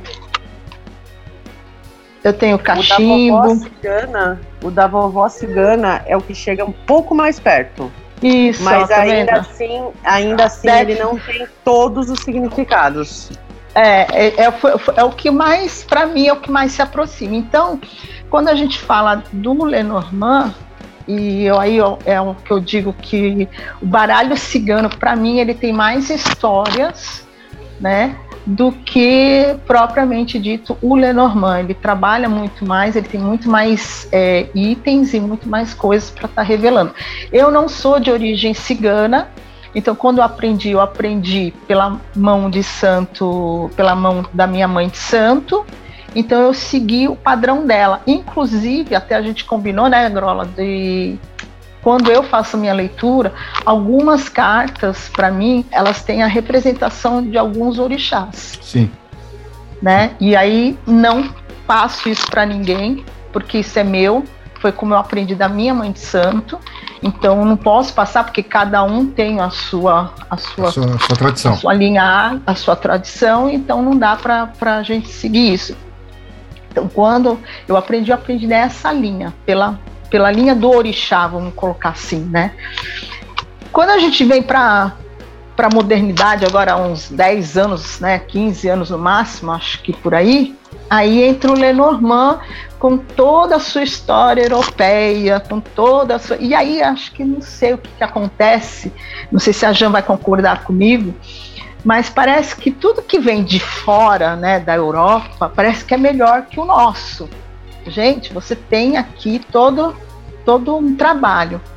E aí tem umas curiosidades que ficam, ficam no ar. Por exemplo, é, no baralho cigano, dito cigano, o 2, ele é o paus e pedras no caminho, né? No outro, eles colocaram um trevo. Isso tem um significado, tá? Porque de 36 cartas, Tá? É, eles escolheram colocar o trevo como pequena sorte. Por quê? Para dar um equilíbrio nas cartas, porque se não teria dito isso, né? Não sei, teria mais cartas negativas do que positivas, cara. Ou você joga ou você não é um jogo. Então não faz muito sentido você transformar já aquilo para. Ah, tá, eu tenho um equilíbrio. O trevo, é, é, aí o que, que eu digo? Que é meio que mapear, é meio maquiar a situação. O, o, trevo de quatro folhas, e aqui nem tem, são três, né? O trevo de quatro folhas, ele é um, um defeito genético da planta. Para quem não sabe, Sim. ele é um defeito genético. Então ele é um, uma pedra, né? Ele é um acidente, ele é uma pedra. Ele é isso aqui. Ele é uma pedra. Então, para você sobreviver, para você é, trabalhar, para você sobreviver aqui com, com o trevo, você precisa ter a fé, né? E a fé é o que você ultrapassa essas barreiras, é o teste da fé. A mesma coisa. Então não faz muito sentido eu falar que é a pequena sorte se eu tenho um acidente na, no caminho e eu tenho que ter minha fé, eu tenho que passar e eu vou ter que conviver com isso. É, então eu não trabalho e tem um acidente e você não morreu, pode ser que é uma pequena sorte. É. Lula, eu posso, Lula, eu posso fazer uma, uma, uma parte Sim, sobre essas claro. duas cartas que você está falando? Sim, é, qual que é o grande problema de certos significados serem, abre aspas, roubados, né? É, realmente, tipo, o baralho, todo mundo fala assim, ah, os ciganos pegaram o baralho, o baralho e transformaram no baralho cigano. Não. Nosso baralho, tipo, ele é historicamente, tipo, milenar. Mas ok, não vamos entrar nessa discussão agora. É, então, aquela concordância, sim, eu assino embaixo do que você falou. Agora, sobre essa questão do, do trevo ser a pequena sorte, é, eu só vou fazer uma, uma pequena correção. Essa carta do trevo, ela é do Lenormand, certo? É, ela tem. É, isso, do Lenormand. ela aparece em to... Não, eu, eu, parte. Eu, não, não, da, do, do Lenormand todo Lenormand, todo Lenormand, ele tem, tem o, trevo. A, tem o trevo como pequena sorte. É. Todo, toda a base. Deixa eu ver, deixa eu Não, ver. o que eu ia um falar era, o que eu ia falar era o seguinte: é, existe uma planta que a gente sempre tem. Eu estou tentando conseguir uma, mas eu não. Essa não aqui, ó. Conseguindo. O trevo europeu, o Esse trevo aqui. europeu, Sim. Não, essa. mas é, não, não, é, não é bem essa, essa. Tem uma, uma planta que a gente geralmente leva com a gente na companhia, né? Para onde você vai, você tem uma muda dessa planta.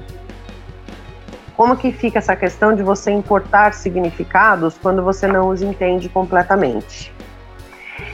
É, existe um, uma plantinha que muito cigano conhece, né? Eu não tenho nenhuma, nem, nem seca aqui para mostrar. Tô tentando lembrar se tem alguma no meio dos meus livros, mas eu acho que eu não tenho.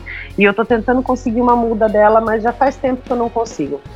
É uma planta que a gente leva com a gente e é um, é um dos símbolos ciganos. É aquela plantinha. Sabe aquela plantinha que você consegue deixar em qualquer lugar e a bicha cresce? Mas por uma estranha coincidência, ela é uma planta que cresce melhor em mão de cigano. E é uma planta que só dá trevos de quatro folhas. Só que ela não dá normalmente em qualquer lugar. Ela, ela é uma planta que ela se adaptou é, a múltiplos ambientes. Eu estou tentando achar aqui no, no, na internet, mas na internet assim tá meio complicada. Recentemente eu vi uma aqui no, no Ceasa de Bauru, mas eu acabei não comprando na hora, porque a mudinha tava meio assim, eu falei, eu não vou conseguir manter ela no apartamento ainda com a mudança. Eu já tô contra as duas mudas que eu tenho que fazer sobreviver, depois eu venho pé, quando eu voltei não tinha mais. Mas é um trevo de quatro folhas, não dá trevos de três folhas nessa planta, só que o meio dela é escuro, avermelhado, quase cor de sangue. Essa planta, para nós, ela é o sinal de bom caminho, porque se ela começar a ficar clara, isso significa uma mudança no meio, né, onde ela fica, onde ela normalmente é escura. Se aquele escuro der uma clareada, e é uma mudança rápida, não é uma mudança assim, tipo, demora dias, não, é uma mudança que pode acontecer em questão de horas, em questão de minutos. Se você vê uma mudança muito rápida naquele trevo, tá vindo uma mudança de tempo muito grande, uma mudança climática muito grande. Ele é um termômetro que você usa nas caravanas para saber se você não vai passar intempérie de clima. Então, ele é um sinal de boa sorte para gente que sabe interpretar. Sim. E é Mas aí é que, é, aí, é, Agora, aí, aí a questão é a, que, a questão é já de eu te perguntar hum. assim. Mas ele é um ele é um trevo ou não? Ele é um trevo, é um trevo. Ele, ele é uma Eu sei que planta que é. Ela tem, chama é. oxalis. É uma planta Isso. que ela parece um trevinho e ela fica roxa Isso. dentro quando tá. Eu não, é, eu não me lembro. Tem a vários falou, tipos, né? Mas eu não lembro. A minha, a minha avó, ela usava isso também para falar se ia chover, se ela ia. Se ela ia. Exatamente. Se ela ia roupa pra secar Agora, ou não, tá ligado? Você olhava porque ela escurece o, que... o meio eu tô tentando achar uma muda dessa já faz tempo. Agora, qual que é o detalhe? Quando passaram a imagem dessa planta, é, e, e aleatório, porque tem baralho que é o trevo, tem baralho que é trevo de três folhas, tem baralho que é outra planta aleatória. Mas tem baralho que tá meio, marrom, meio, meio roxo, como é o Oxalis, que é meio marronzinho, meio roxo, meio. Aham.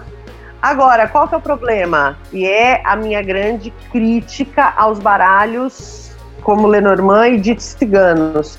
O pessoal não conhece o significado dentro da nossa cultura e, e europeiza, né, o processo e o significado se perde.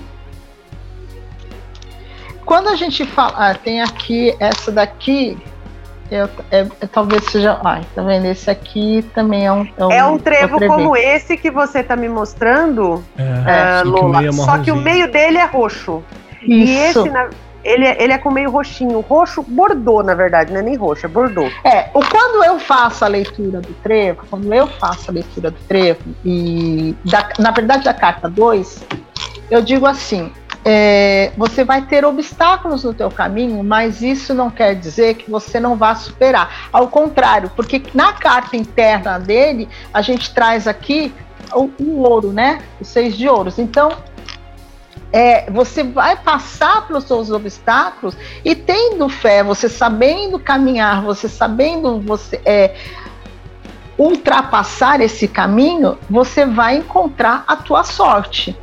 De qualquer, para mim, de qualquer maneira, ou pedras no caminho ou trevo, ele não quer dizer que você vai ter só sorte ou só azar. Quer dizer o teste da fé.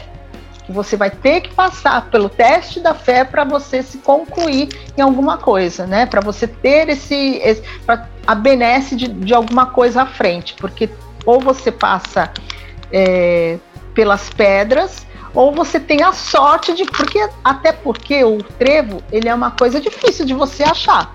Por ele ser raro é uma coisa difícil. Achou? A gente eu vou ter sorte né? Então e é para você aqui, é e para você ultrapassar para você achar você vai ter um caminho a, a perseguir. Você vai ter um, um caminho a seguir né? Então ambas as cartas, no final das contas, por isso que eu falo assim, ah, não faz muito sentido para mim é, no, nomear, ah, essa é sorte, essa é azar. Para mim, vai ser sempre o teste da fé. O teu, o teu potencial de seguir, né? Aquilo que você realmente quer chegar no teu objetivo e seguir. Você vai ter obstáculos e você vai ter que passar ou por um lado ou pelo outro, né? O que eu digo é assim, que na parte europeia, né? Eles para dar um equilíbrio, para não ficar sempre o jogo ah, só no azar, no azar, então eles colocaram significado principal o trevo é sorte. Né?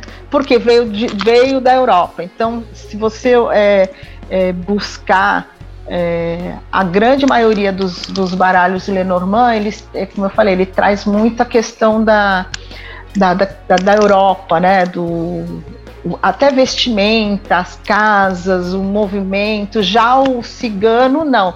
O baralho cigano ele tem mais cores, ele tem outras, ele tem outros, outras nuances bem diferenciadas. Se você for olhar o cavaleiro de um e o cavaleiro de outro, ó, o cavaleiro cigano de um baralho cigano e o cavaleiro de um baralho europeu. Né, então ele tem tem, tem, tem todo uma, um, um diferencial. Você vê as cores mais ricas, né? Até porque dizem, aí a, a, a Jean pode responder melhor, o, o cigano ele trabalha melhor com as cores, ele gosta daquelas cores vivas, ele gosta de tudo muito bonito, né? Muito rico. Nada de daquela coisa apagada. Eu gosto dos dois, eu trabalho com todos, então, enfim. É, eu, sei, eu, sei, que durante muito tempo o pessoal tava, andou pesquisando aí, talvez uma conexão entre o, o os arcanos menores do tarô e o Lenormand, né? É, diz a, ah, porque se dizia a lenda que a Lenormand ela tinha uma biblioteca de cabala e parada aí para lá que ninguém nunca provou se que isso era verdade ou não, ninguém nunca achou esses tais 10 diários da Lenormand. É, e assim, historicamente, quanto... o sobrinho dela, que herdou a fortuna dela, tocou fogo em tudo que ela tinha e ficou só com o, di com o dinheiro, né? Porque ela falava, ele era católico e tal. Então, e, e Dizem que ela um era ponto... astróloga, né? É. Também. E existe o ponto que, assim, quanto mais eu, eu avancei nos estudos, menos eu vi conexão em relação aos significados do tarô e do, e do baralho cigano. Keller, que joga os dois, talvez pode falar melhor sobre isso. Que, qual a opinião dele sobre isso. Mas eu, eu, particularmente, hoje falo, cara, são coisas completamente diferentes. Cara, eu acho completamente diferente também. Eu sei que tem gente que consegue fazer, mas aí eu sinto que tá naquele malabarismo exegético, né? Que você faz um malabarismo pra poder encaixar um, um sentido num bagulho muito grande. E beleza, façam um malabarismo. Eles não se quiser, combinam. É, Eles podem que... trabalhar junto, mas não se combinam. Sim. Esse é o ponto que eu acho que tá legal. Se você quiser fazer uma leitura em conjunto, usando os dois e tal, eu, eu acho que você até consegue, mas para mim até o, a, a forma de. É, é, bem diferente, cara. A forma de usar é diferente, a forma da linguagem é diferente. Eu acho que é, é, é duas coisas bem distintas também.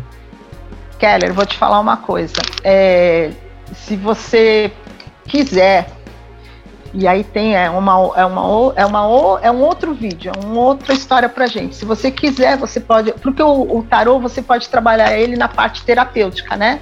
Também. É. Uma jornada do ser. Inclusive também na jornada do ser. O baralho cigano também. O Lenormand, baralho cigano não. O Lenormand você também consegue fazer a jornada do ser. A jornada do. para que você consiga entender as cartas, tá? Não é que vai ser igual, Veja bem, para que você consiga assimilar melhor as cartas, você consegue fazer a jornada do desenvolvimento humano, tá? Vamos lá para a psicologia, na parte de desenvolvimento humano através do Lenormand. Por exemplo, a carta 1, que seria a carta do cavaleiro, né? Ela é o nascimento, ela é o novo, ela é a oportunidade. Primeiro movimento, é né? É o movimento, é a, é a novidade. Então, ela, é, no desenvolvimento humano, ela significa a criança, a, a que nasceu. Então, é né, acompanhando a jornada do ser, então tá. Ele é o primeiro, então ele já nasce, ele já quer aquela novidade. Inclusive, em alguns significados, né, a carta do cavaleiro ela pode significar a gravidez, o novo, a criança chegando, né, porque ela tem isso. O dois, que seria aqui o o trevo. trevo, né, os caminhos, é aquela criança que começa a se desenvolver, começa a dar os primeiros passos, começa a encontrar as dificuldades de ficar em pé, de, de se estabelecer, de começa a se encontrar. E aí você vai fazendo todo o desenvolvimento humano, né, até a carta da cruz, que seria a finalização, que seria o final do teu, da tua história toda. Então, no Lenormand, é, você consegue trabalhar ele na parte terapêutica, se você quiser, né? Você consegue trabalhar ele com o desenvolvimento humano para você ter um entendimento melhor das cartas, né? Por exemplo, a carta da cobra no desenvolvimento humano, você traria ela como a quando você começa na, na tua adolescência a descobrir que nada é tão confiável como você é, você começa a deixar de ser inocente, né? Até então você vai vindo num caminho de criança, chegar na cobra, opa, você já começa a descobrir que o mundo não é tão confiável assim, né? Que as pessoas não são tão confiáveis, né? Que existe cobra no caminho, né? Que existem aquelas situações que você já, né? É, é, precisa ter mais cautela. Na carta do, por exemplo, do cão, dos amigos, é justamente ao contrário. É quando você já passa por uma por alguns aprendizados, e aí você começa a selecionar os verdadeiros amigos, né? Você começa a dar prioridade para suas coisas, né? Para aqueles amigos realmente que fazem parte. Então tem vários significados. A carta do jardim, quando você vai para a sociedade, quando você começa a ter as, as, suas coisas, né? A carta do buquê, quando você é, descobre os prazeres da vida, né? Também de, os presentes, aquela troca. Então tem todo um aprendizado que dá para você fazer para você entender as cartas de Lenormand. Então você Legal. tem a parte terapêutica, a parte do desenvolvimento humano e a parte do divinatório, né, do adivinhatório também, não é nem do divinatório, porque o divinatório eu trabalho com divinatório somente com os búzios. Esse é um termo que para mim faz mais sentido. Divinatório é você com o divino, você com teu oráculo com com com teu orixá, a tua parte divina. O de adivinhatório aí entra esse daqui. É, eu, tenho, eu tenho a impressão, é, eu tenho a impressão que, que existe uma. O tarô, ele, ele é muito. Uh, subjetivo na forma de falar. Às vezes ele, ele, ele, é, por isso talvez seja usado muito, muito hoje em dia muito terapeuticamente, porque ele, ele é muito, ele divaga muito. A impressão que eu tenho do baralho cigano que é meio Francês assim, falando. É, ele, não gosta, de é, é, enrolar, então, né? O, o, baralho cigano ou o Lenormand, porque eles não gostam muito de enrolar. Eles já vêm, dão um chutão na sua cara, uns 3, 4 tapas e te fala: "Olha aqui a merda". Entendeu? Não sei se para vocês é assim, mas é a impressão que. E, eu, e também não sei porque é, os baralhos ciganos não, não funcionam comigo. Eles não querem falar. Deixa eu, dar uma, deixa eu dar uma explicação como que eu percebo, assim. Às vezes ele é o baralho fofoqueiro. É, eu acho, ele, eu acho ele bem assim, mas no sentido de que você chega e você vai perguntar, sei lá, a, como que tá o relacionamento? Porque a pergunta normalmente é relacionamento, trabalho e né, é isso aí, 90%. Então, ah, como é que tá meu relacionamento, como é que tá meu trabalho? Você vai perguntar pro tarot, vai falar assim, o que, que você espera do seu trabalho? O que, que você tem feito para construir esse relacionamento? Ele mantém, ele, ele é essa coisa de, de já você pergunta isso para um, pra um Lenormand, para esse tipo de baralho, ele fala assim: o problema é isso, o problema é você, o problema é o outro, aquilo ali é um problema, tem alguém te zoando, isso aqui não tá claro, sua postura tá uma merda. Ele, eu acho ele muito mais direto quando trampa. Isso eu acho muito legal, inclusive. É. Ele é Mas muito, podemos estar tá errado, é a minha impressão. Eu fiz uma, eu fiz uma, uma leitura há pouco tempo, e inclusive a gente, eu recebi uma resposta agora há pouco de manhã antes de começar e eu tinha falado para a pessoa, falei assim, olha, é, foi um templo de Afrodite bem rapidinho que eu fiz, olha, isso, isso, isso, e aí saiu a bendita da carta da cobra, a traição, e aí eu falei para a pessoa, olha, tem aqui, né, uma, uma questão no sentimental, a traição, tá? Aí a pessoa me perguntou, mas é, é, é ele me traindo ou eu? Não, então vai partir de você tá? Aí eu já tive que falar, olha, isso aqui vai partir de você. Aí a pessoa ficou assim, mas será? É, então. Né? A pessoa, aí tive que dar uma remendada, né? Para tipo assim, vamos, vamos dar uma, uma, uma, uma remendadinha aí para ver se a pessoa se toca. Mas olha, a, a outra pessoa tem mais medo de ser traída por você do que ao contrário. Então isso vai partir de você. Aí quando foi hoje, a pessoa veio falando, olha, aquilo que você falou aconteceu da pior maneira, tal. Eu falei assim, então, não falei que ia acontecer isso? As cartas, elas mostram, não tem jeito. E tem curiosidades, não sei se com a Jan, talvez não, porque a Jan joga com um montão e talvez isso fica um pouco mais difícil de acontecer, mas comigo são raras às vezes, mas já aconteceu as cartas realmente simplesmente. Às vezes não é nem as cartas. Elas simplesmente falam, não vou falar mais nada. Chega. Entendeu? E aí a, a, bicho a, pega. A, Jana queria fazer um adendo aí. É, eu queria fazer dois adendos, né? É, falar sobre a tradição de mesa, né? E as tradições ciganas. É engraçado porque eu sempre tenho, eu jogo, eu, eu tenho lá o meu WhatsApp, onde as pessoas me contactam para eu jogar e tal, e não sei o quê. E eu já tenho algumas mensagens, a gente sempre tem aquele contato, né, que a gente deixa com as mensagens favoritadas, que é para você já enviar a mensagem pronta, né? Eu já tenho algumas mensagens favoritadas com algumas pessoas que jogam para eu já encaminhar né? E falar assim, olha, o, o que você quer saber, eu, eu não consigo ver no meu jogo. Mentira, eu consigo. Mas eu não consigo ver no meu jogo. Você procura tal pessoa, ele vai te atender bonitão. Normalmente eu passo uma pessoa que cobra muito mais caro do que eu cobro. É, por quê? aí entra, entra duas coisas que a gente, vocês já estavam falando, né? O, a questão do, do, da terapia, né?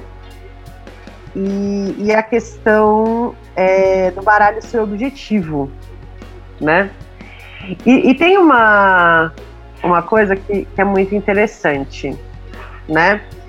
O, o, Keller falou assim, ah, o, baralho cigano, ele chega e te dá um chute na cara. Não é o baralho cigano que te dá um chute na cara. Se você, lógico, você pode simplesmente aprender a jogar o negócio e, e, pelo significado das cartas, vai funcionar. Você eventualmente vai ganhar seus 10, 12 reais por perguntinha e vamos seguir a vida. Agora, é, se você segue realmente a tradição, em primeiro lugar, você não faz perguntas quando você entra no jogo. Acho que o Grola lembra disso, porque quando ele entrou no jogo, eu até virei para ele e falei assim: não faça perguntas, porque na minha tradição você vem para a mesa para saber o que o jogo quer te dizer. Você não vem para a mesa para perguntar nada. Se for para saber de amor, você vai saber de amor. Se for para saber de trabalho, você vai saber de trabalho. E outra, a nossa visão de mundo é um pouquinho diferente da ocidental. O ocidental, ele picota a vida dele em 250 mil compartimentos, né? A vida dele parece um quebra-cabeça daquele que você compra em loja de brinquedo, que você nunca vai conseguir montar inteiro. É... Porque assim, ah, eu quero saber de vida amorosa. Geralmente, quando alguém chega para mim e pergunta de vida amorosa, eu já falo o seguinte: amigo ou amiga, né? É, de qual vida amorosa você quer saber? Com a sua família, com seus filhos, com a sua mulher, com namorada, com pai, com mãe, com seu trabalho? Porque se o amor não permeia todas as partes da sua vida, tem algo muito errado na sua vida. Para nós, o amor é essencial, assim como a prosperidade, o caminho, a sorte. Tem que estar em todos os, os, os círculos da sua vida. Por isso que a gente joga em círculo né? A gente não tem tiragens fechadas, a gente tem esferas que a gente vai abrindo na mesa. E aí, isso me lembra também uma outra coisa. É... Eu consigo ver no baralho cigano algumas coisas que vêm da minha tradição, mas principalmente a Lula falou sobre terapia. Uma das coisas que a gente que a gente faz com auxílio do baralho em primeira instância, existem processos de cura ancestral envolvendo o, a nossa tradição de jogo com baralho, o nosso baralho, né, baralho cigano. Existem tradições de cura que a gente, muito bonitamente, o pessoal hoje se refere como terapia holística, né? É, mas no nosso caso sempre foi cura ancestral. Por quê? Porque certas doenças são do corpo e aí é nossa obrigação moral de falar, olha, procura um psicólogo, procura um médico, porque a gente entende que a mente é parte do corpo. Então eu canso de virar para as pessoas e falar assim, olha, teu problema não é espiritual, teu problema não é kármico, teu problema não é não é em nenhuma instância ancestral, então eu não posso resolver nada por você. Aliás, eu tenho uma que foi muito engraçada, ela começou a terapia, ela tinha fechado três sessões comigo, né? É, logo na primeira eu falei assim, eu vou te devolver o dinheiro das outras duas sessões, porque assim, é, eu tô vendo aqui que você precisa urgentemente de uma psicóloga. Tá aqui o nome de uma que eu confio, procura ela, faz umas sessões, porque você precisa de ajuda, tanto com a sua ansiedade, quanto. Tipo, eu tive que trabalhar com psicologia durante um tempo por conta da minha formação original, que é linguística, e eu fiz especialização em psicolinguística. E assim, cara, é minha obrigação moral virar para a pessoa e falar: você não precisa de mim, você não precisa de uma terapia ancestral ou de uma cura envolvendo oráculos. Você precisa de um psicólogo, você precisa de um médico, você precisa de qualquer coisa do gênero. Mas essa tradição se perdeu. A galera já chegou no ponto que acha que vai curar câncer com mesa radiônica. Uhum. E eu Ai, olho pra falo. falo, meus amores, acorda pra vida, né? Mas não vamos falar disso. No entanto, essa questão da cura, ela tem a ver. Eu, eu não trabalho, por exemplo, com o tipo de, de, de terapia que a Lola descreveu, mas com o próprio jogo enquanto mensagem kármica, enquanto mensagem ancestral, enquanto mensagem espiritual e enquanto mensagem divina, porque os, na, na minha tradição é, Roma é, a gente tem geralmente um oráculo pré-determinado, ou dois, no meu caso eu tenho dois, mas um eu só uso em casos muito específicos. Mas, por exemplo, eu também sou do, do, do Candomblé da Umbanda, então eu também tenho influência dos orixás. Então eu tenho um oráculo divinatório na minha mesa. É Sim. um oráculo da minha mesa é o meu tarô dos orixás, ali tem Orumilá e Fá, ali tem Obatalá, ali tem Ansan, ali tem Aganju, ali tem Airá, ali tem tudo. Por quê? Porque a hora que eu preciso falar com os deuses, a hora que eu preciso saber quem é o deus que está regendo aquela situação, é para eles que eu corro. Né? Então, não é que o, o meu oráculo ele vai servir para tudo. Na mesa cigana você tem um oráculo para cada finalidade. Então automaticamente você vai ter um oráculo. Pode ser carta, pode ser moeda, pode ser dado, pode. Só não. Eu particularmente eu evito usar o búzio porque ele tem uma tradição que é específica é, das matrizes africanas. Então, búzio não entra na minha mesa. Assim como runa não entra na minha mesa. A runa é nórdica, acabou. Tem uma tradição nórdica, você precisa ser iniciado para aquela tradição específica para poder usar. Então, além de um desrespeito, você não vai ter conhecimento específico, aquela egrégora não vai se abrir para você. Né? Então, temos outras questões. Já me perguntaram, ah, mas e a hora que você pegar seu búzio ou qualquer coisa do gênero, você não vai colocar ele na sua mesa? Não uma coisa é uma coisa, outra coisa é outra coisa. É. Até porque, né? É, não sei, na, na, na, no seu, mas, por exemplo, é, na minha iniciação, a gente, e até tem, a gente tem horários específicos, você tem que rezar o jogo. É, você, tem, você pode jogar à distância? Pode, não é que não pode, você pode, porque, por exemplo, às vezes a pessoa não tá, tá enferma você vai jogar, abrir o jogo para entrar né, né, em conexão com o orixá dela, com o divino dela, com a, a, toda, toda a situação e a pessoa está lá, doente, está no, no, hospital, você não tem como né, é, tá presente. Mas o jogo de búzio, ele é rezado. Ele tem hora para ser jogado. Então, de vez em quando, eu, eu, eu, observo umas lives que tem por aí, e a pessoa tá lá, pá, pá, pá, pá, puf, joga. Foi ah, foi isso, isso, isso, isso. Aí daqui a pouco tá, tá, tá, tá. Eu, gente, não saiu nenhum. Porque assim, o jogo do búzio ele é o orixá, é você com o orixá da pessoa. Não é só. É você com o teu orixá, com a tua, né? Com a tua entidade, mas tem o orixá da pessoa, o ori da pessoa, Sim. o sagrado da pessoa. Então Lula. entra um, sai outro. Não é assim. Mas, não, peraí, peraí, mas acho que você acho que você tá cobrando muito, cara. Porque assim, Pra que, que a pessoa vai se preocupar com isso se todo o resultado vai ser fizeram o trabalho, fizeram feitiço e eu cobro 300 ah, reais pra resolver? Eu acho que você tá sendo muito exigente, Lola. Acho que você tá, tá perdendo a noção, querida. Pô, todo Não, resultado é, vai ser igual. A, a parte, é, eu, olha, eu já tive gente, sério, que eu fiquei, eu parei e, e assim, eu tenho, se tem uma coisa que eu respeito muito, são, é, é meu jogo tá? É as minhas cartas, é, são, é o meu jogo. E aí a pessoa me perguntou assim, fulano, a, a, a pergunta foi exatamente isso.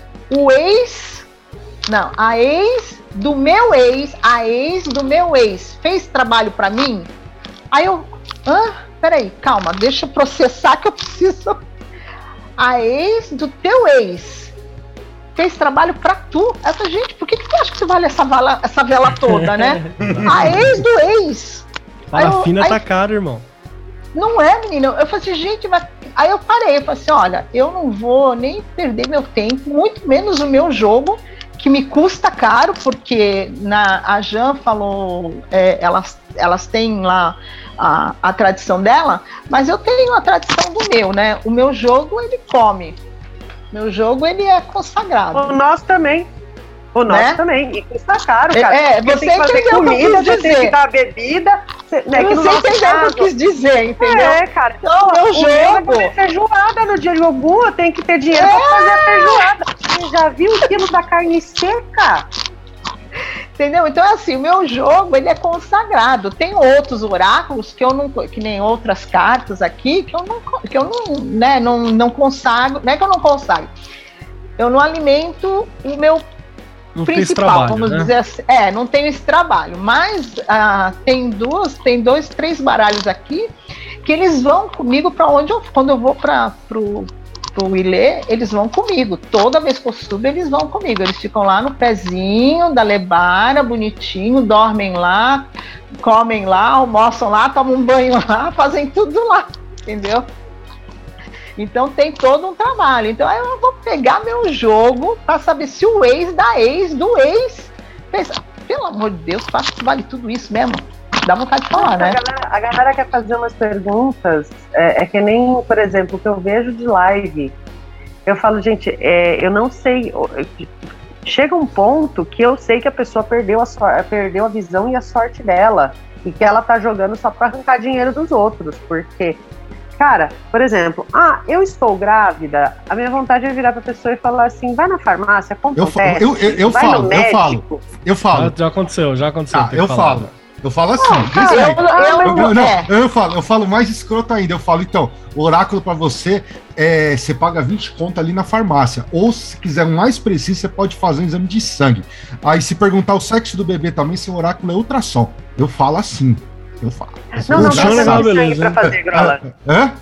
Não, e Já tem, tem, um- exame de sangue pra fazer pelo sexo do bebê, tá? Você tá desatualizado. Ah, eu tô. É, é. porque E- o- Não, e teve, um, teve, uma, teve uma que falou pra mim: Ah, eu queria saber se o marido da fulana tá traindo ela.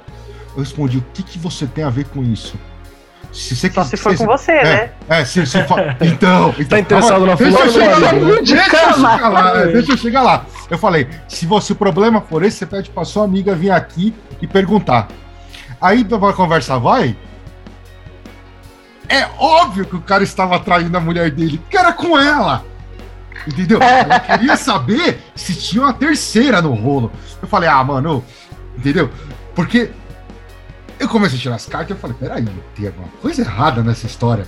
E aí você vai espremendo o consulente, né? Aí ela abriu o bico, tá ligado? É, mas lógico que o cara tá traindo a mulher. É com você?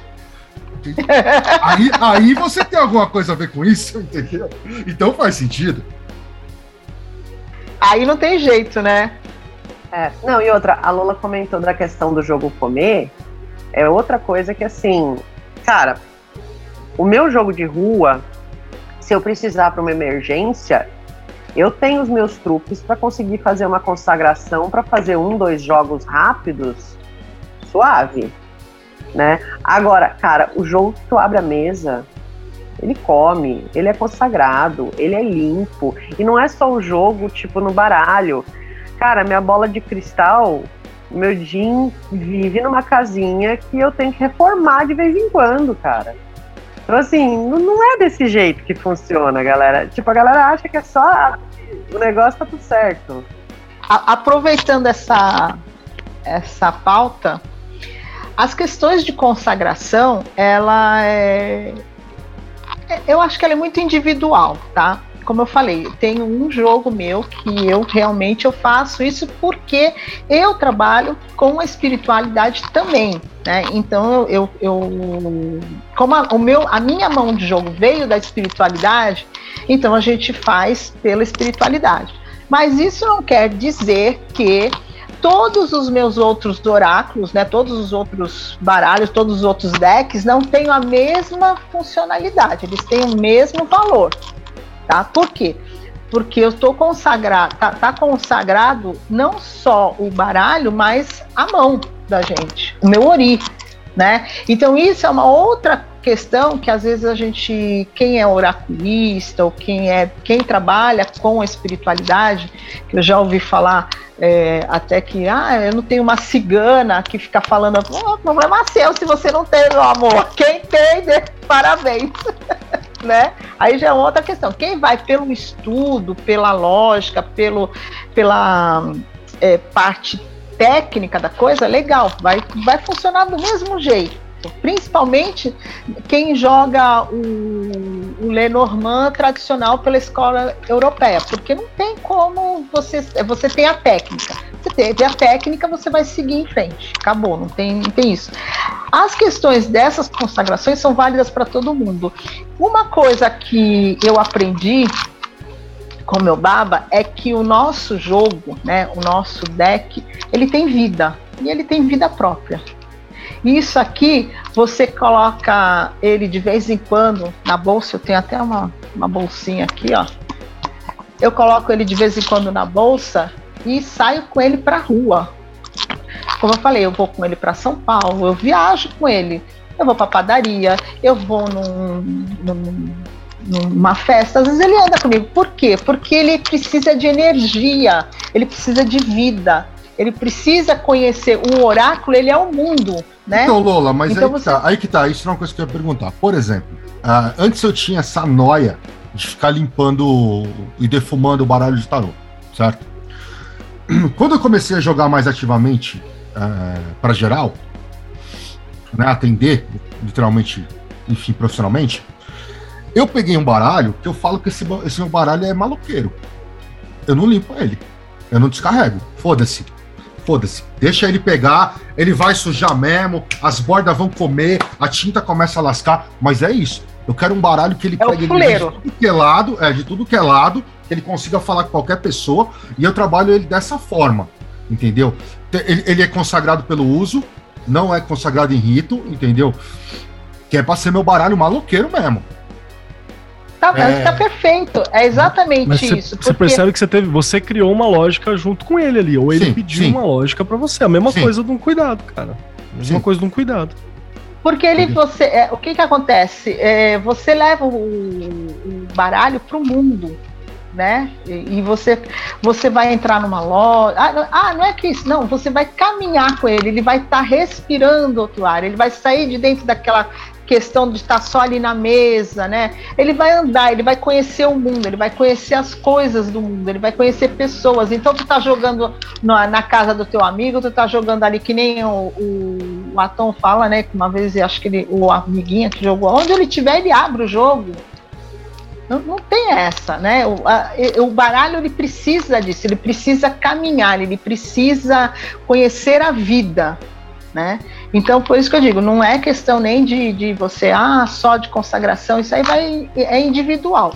Mas, de qualquer maneira, ou baralho, ou tarô, que aliás são duas coisas bem diferentes, né? Vamos deixar que a gente não pontuou isso. Baralho cigano, Lenormand e tarô não são a mesma coisa. Não existe tarô cigano. Tarô, tarô, o nome tarô não existe. Existe baralho cigano, que são coisas diferentes, são composições diferentes, são, total, são cartas diferentes e por aí vai, né? Tem gente que fala, ah, é o tarô cigano. Não é tarô, é baralho. Enfim. Ele precisa conhecer o mundo, ele precisa caminhar, ele precisa seguir, ele precisa ter essa energia de outras pessoas. Né? Quanto mais energia tem, ah, tem gente que coloca na lua, tem gente que coloca não sei o que, tá, tudo bem, você pode até colocar, mas é a sua energia. Né? Não é uma, questão uma... que seja mim. Eu tenho tá. uma pergunta para desenvolver um pouco desse assunto todo que a gente falou e que eu acho que é uma parada que sempre vai cair, né? É, quando a gente dá, fala sobre tarô, Tarô, pra mim, ele é um arcano tarô, tarô normal. Que a gente tá falando aqui que é diferente do Lenormand, é diferente do baralho cigano, é diferente de tudo que a gente tá dizendo. O tarô normal, ele é um arcano de ar pra gente, então ele é um arcano que ele passa muito pelo racional, ele é uma parada que ele foi ganhando foi ganhando novas leituras e acrescentando em complexidade ao longo do tempo. Então, muito provavelmente, o tarô é uma parada que vai mistur que misturou tradições é, da, da, da, religião cristã com tradições do, do judaísmo, com alguns detalhes do, da, da galera árabe né? E, tem, e ele tem arabescos nos desenhos de trás, e na parte da frente ele tem outro estilo de arte, e aí vem a galera da Golden Dawn no século XIX, bota cabala e mistura com não sei o que.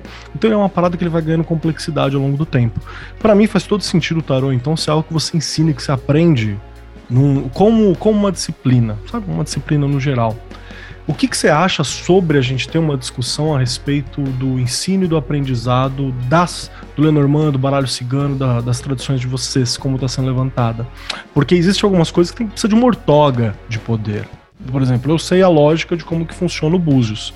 Só que não é para mim ler Búzios, né? Porque ele precisa de uma, uma ortoga de poder, precisa de, uma, de, uma, de um passar, precisa de uma, de uma lição, tem uma questão de vida que não é só a lógica do funcionamento. Você precisa de uma, de uma vida ali. Mesma coisa que a gente está conversando quando a gente falou, por exemplo, sobre IFA. Ah, eu posso saber que tal posição, tal disposição significa palavra-chave isso, isso, isso. Mas eu não sei a história, eu não sei o cheiro, eu não sei a pegada, eu não tenho a cosmovisão, eu não estou conectado àquela egrégora, eu não tenho aquela cultura né? Senão a gente corre o risco de fazer, inclusive, uma coisa que foi bem criticada aqui logo no começo, quando a gente falou, e que precisa ser criticada, que é eu tentar aprender algo acabar simplificando algo fazendo um outro algo, né? Porque eu não, não, não tinha como lidar com aquilo. Então, como que vocês veem sobre aprender Lenormand, aprender baralho cigano? Lenormand para Lola, que acho que é uma, uma coisa que ela trabalha bastante, para Janaína, sobre aprender o baralho cigano. Acordei de manhã, terça-feira. Assim, eu vou aprender baralho cigano. Isso é uma parada que rola, que eu vou achar material para isso, ou é importante eu ir pelo contrário e procurar, na verdade, a, alguém que me passa essa ortoga, essa, essa tradição de poder que a gente tá falando aqui por cima. A iniciação, tá né? Oi? Marcos, a posso, iniciação. posso começar? Pode, pode. A iniciação, por favor. Olha só, eu vou falar um pouquinho da minha experiência. E aí eu tenho que citar o Caio. O Caio, quando me conheceu, ele também conheceu as minhas entidades ciganas. E ele vivia falando, cara, você devia fazer mais coisa com cigano. Você não é tanto da, da, da galera das espiritualidades louca. E ele vivia falando, você precisa fazer coisa com cigano que é a hora que você vai encontrar teu caminho. Dito e feito, foi onde eu realmente encontrei meu caminho. Beijo, Caio, valeu por isso. É... O ponto é que demorou para, mesmo dentro desse caminho, eu entender algumas coisas. Quando eu procurei a, a, a Samira, que foi a cigana que terminou os meus conhecimentos, porque minha avó faleceu antes, né? E aí ela finalizou algumas coisas, me deu a minha possibilidade de ser uma matriarca, né? De ser uma bábica. Aliás, é, sabe o termo baba yaga? Não é baba, tá, gente? É bábica, tá? Só para só pra constar, porque vem do Rumani. É... O que, que eu comecei a fazer? A princípio, cigano não rejeita ninguém, né? Então, você pode ser um. É, a única coisa que não existe é cigano de alma. Ah, eu quero. Eu, eu brinco com cigano de alma por causa do seguinte. Ah, eu quero saber todos os segredos, mas eu não quero abraçar nem a tradição nem as responsabilidades. Eu, eu né? me sinto cigana. Eu acho maravilhoso quando alguém vira e fala, eu me sinto cigana.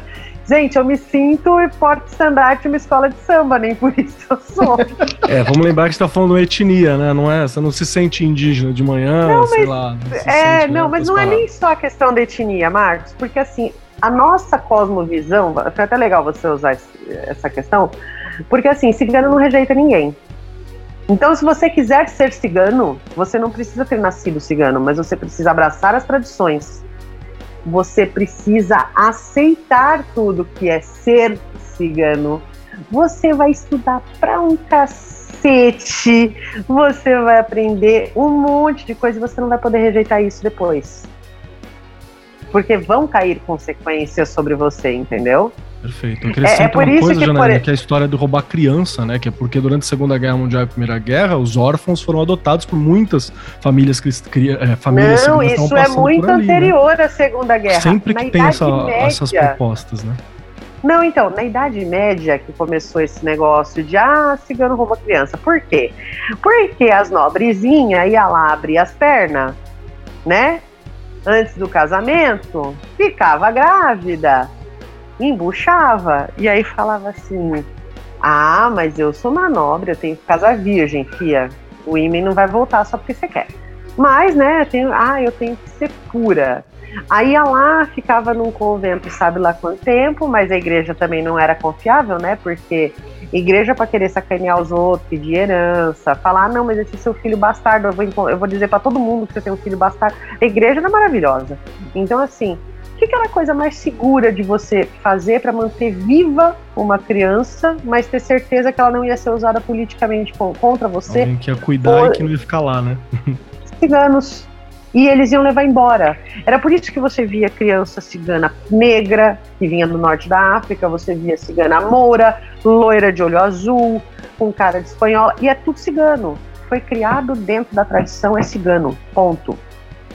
Então, no, existem os ciganos de sangue, algumas etnias têm uma coisa muito forte com a questão do cigano de sangue, tá? Mas uma vez que você foi criado dentro das tradições, você é cigano, quer você tenha sido adotado ou não. Isso, inclusive, funciona para os ciganos espirituais. Tem muito espírito cigano que não foi cigano em vida morreu e foi adotado pelas caravanas, porque a maioria das pessoas acha que cigano vive num plano purpurinado cheio de arco-íris e cores. Mas na verdade, no plano espiritual, ciganos trabalham com resgate, eles andam entre as cidades espirituais, eles vão até os planos mais profundos, porque eles são espíritos livres que conseguem entrar e sair de todas as cidades fazendo resgates. Então, é da natureza desses espíritos, é da natureza dos ciganos viventes.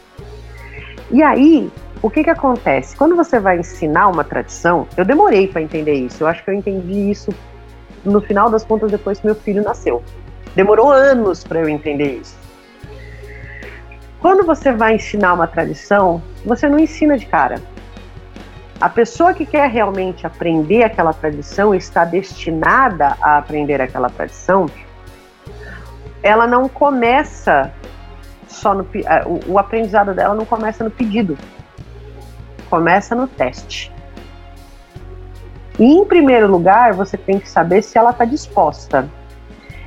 Eu já tive aprendizes, já tive problemas com isso, porque eu acho que não era o meu momento de ser uma mestra, também não era o meu momento de mentorar ninguém, e eu acho que eu não estava preparada para o fato de que antes de receber as coisas, as pessoas e você precisam estar preparados. Então, de uns tempos para cá, eu tomei uma atitude muito linda. Eu comecei a dar cursos, cursos teóricos, que não vão mexer na parte tradicional, que não vão mexer na parte prática, mas quando a pessoa chega no final daquela caminhada e fala, não, ainda assim eu quero continuar, Você ali ela tá triagem, pronta. Né? Exatamente, até agora ninguém chegou.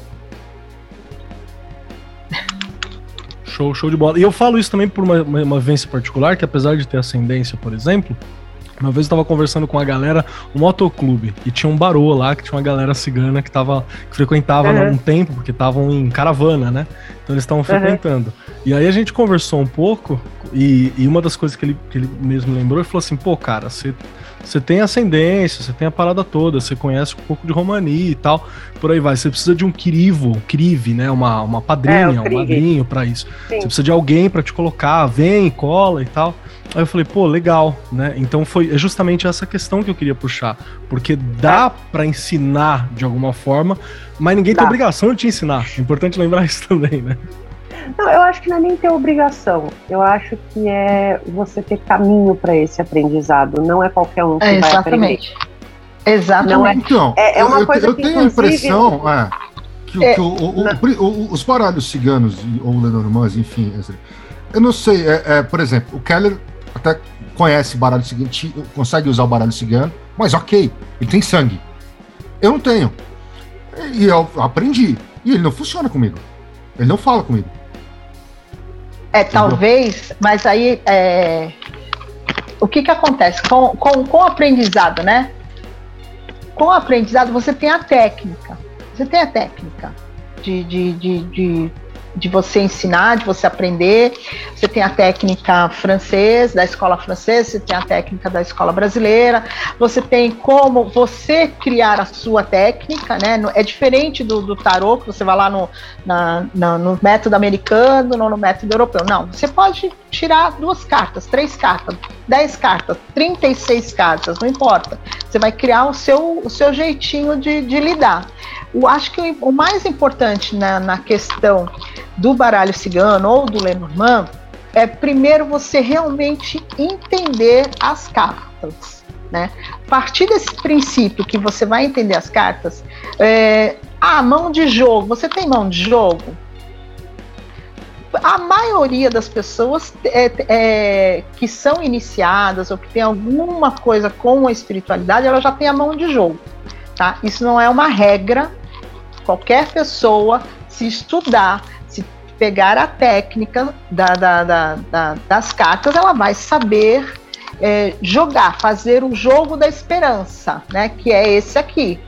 Você vai fazer o grande travô lá e você vai fazer, você vai seguir aquela linha. O que vai diferenciar, acho que a grande maioria da, da, da, das cartomantes e do oraculista é o seu potencial, aquilo que a sua intuição, e aí vai todo mundo cair matando, é, é o que a, a, o primeiro, a que a sua intuição vai te levar. Para você ter intuição, você não precisa ser espírita, você não precisa ser o iniciado. Você tem, todo mundo tem intuição, todo mundo tem aquele primeiro insight. Tá? Então, o cavaleiro ele vai, ele tem vários significados.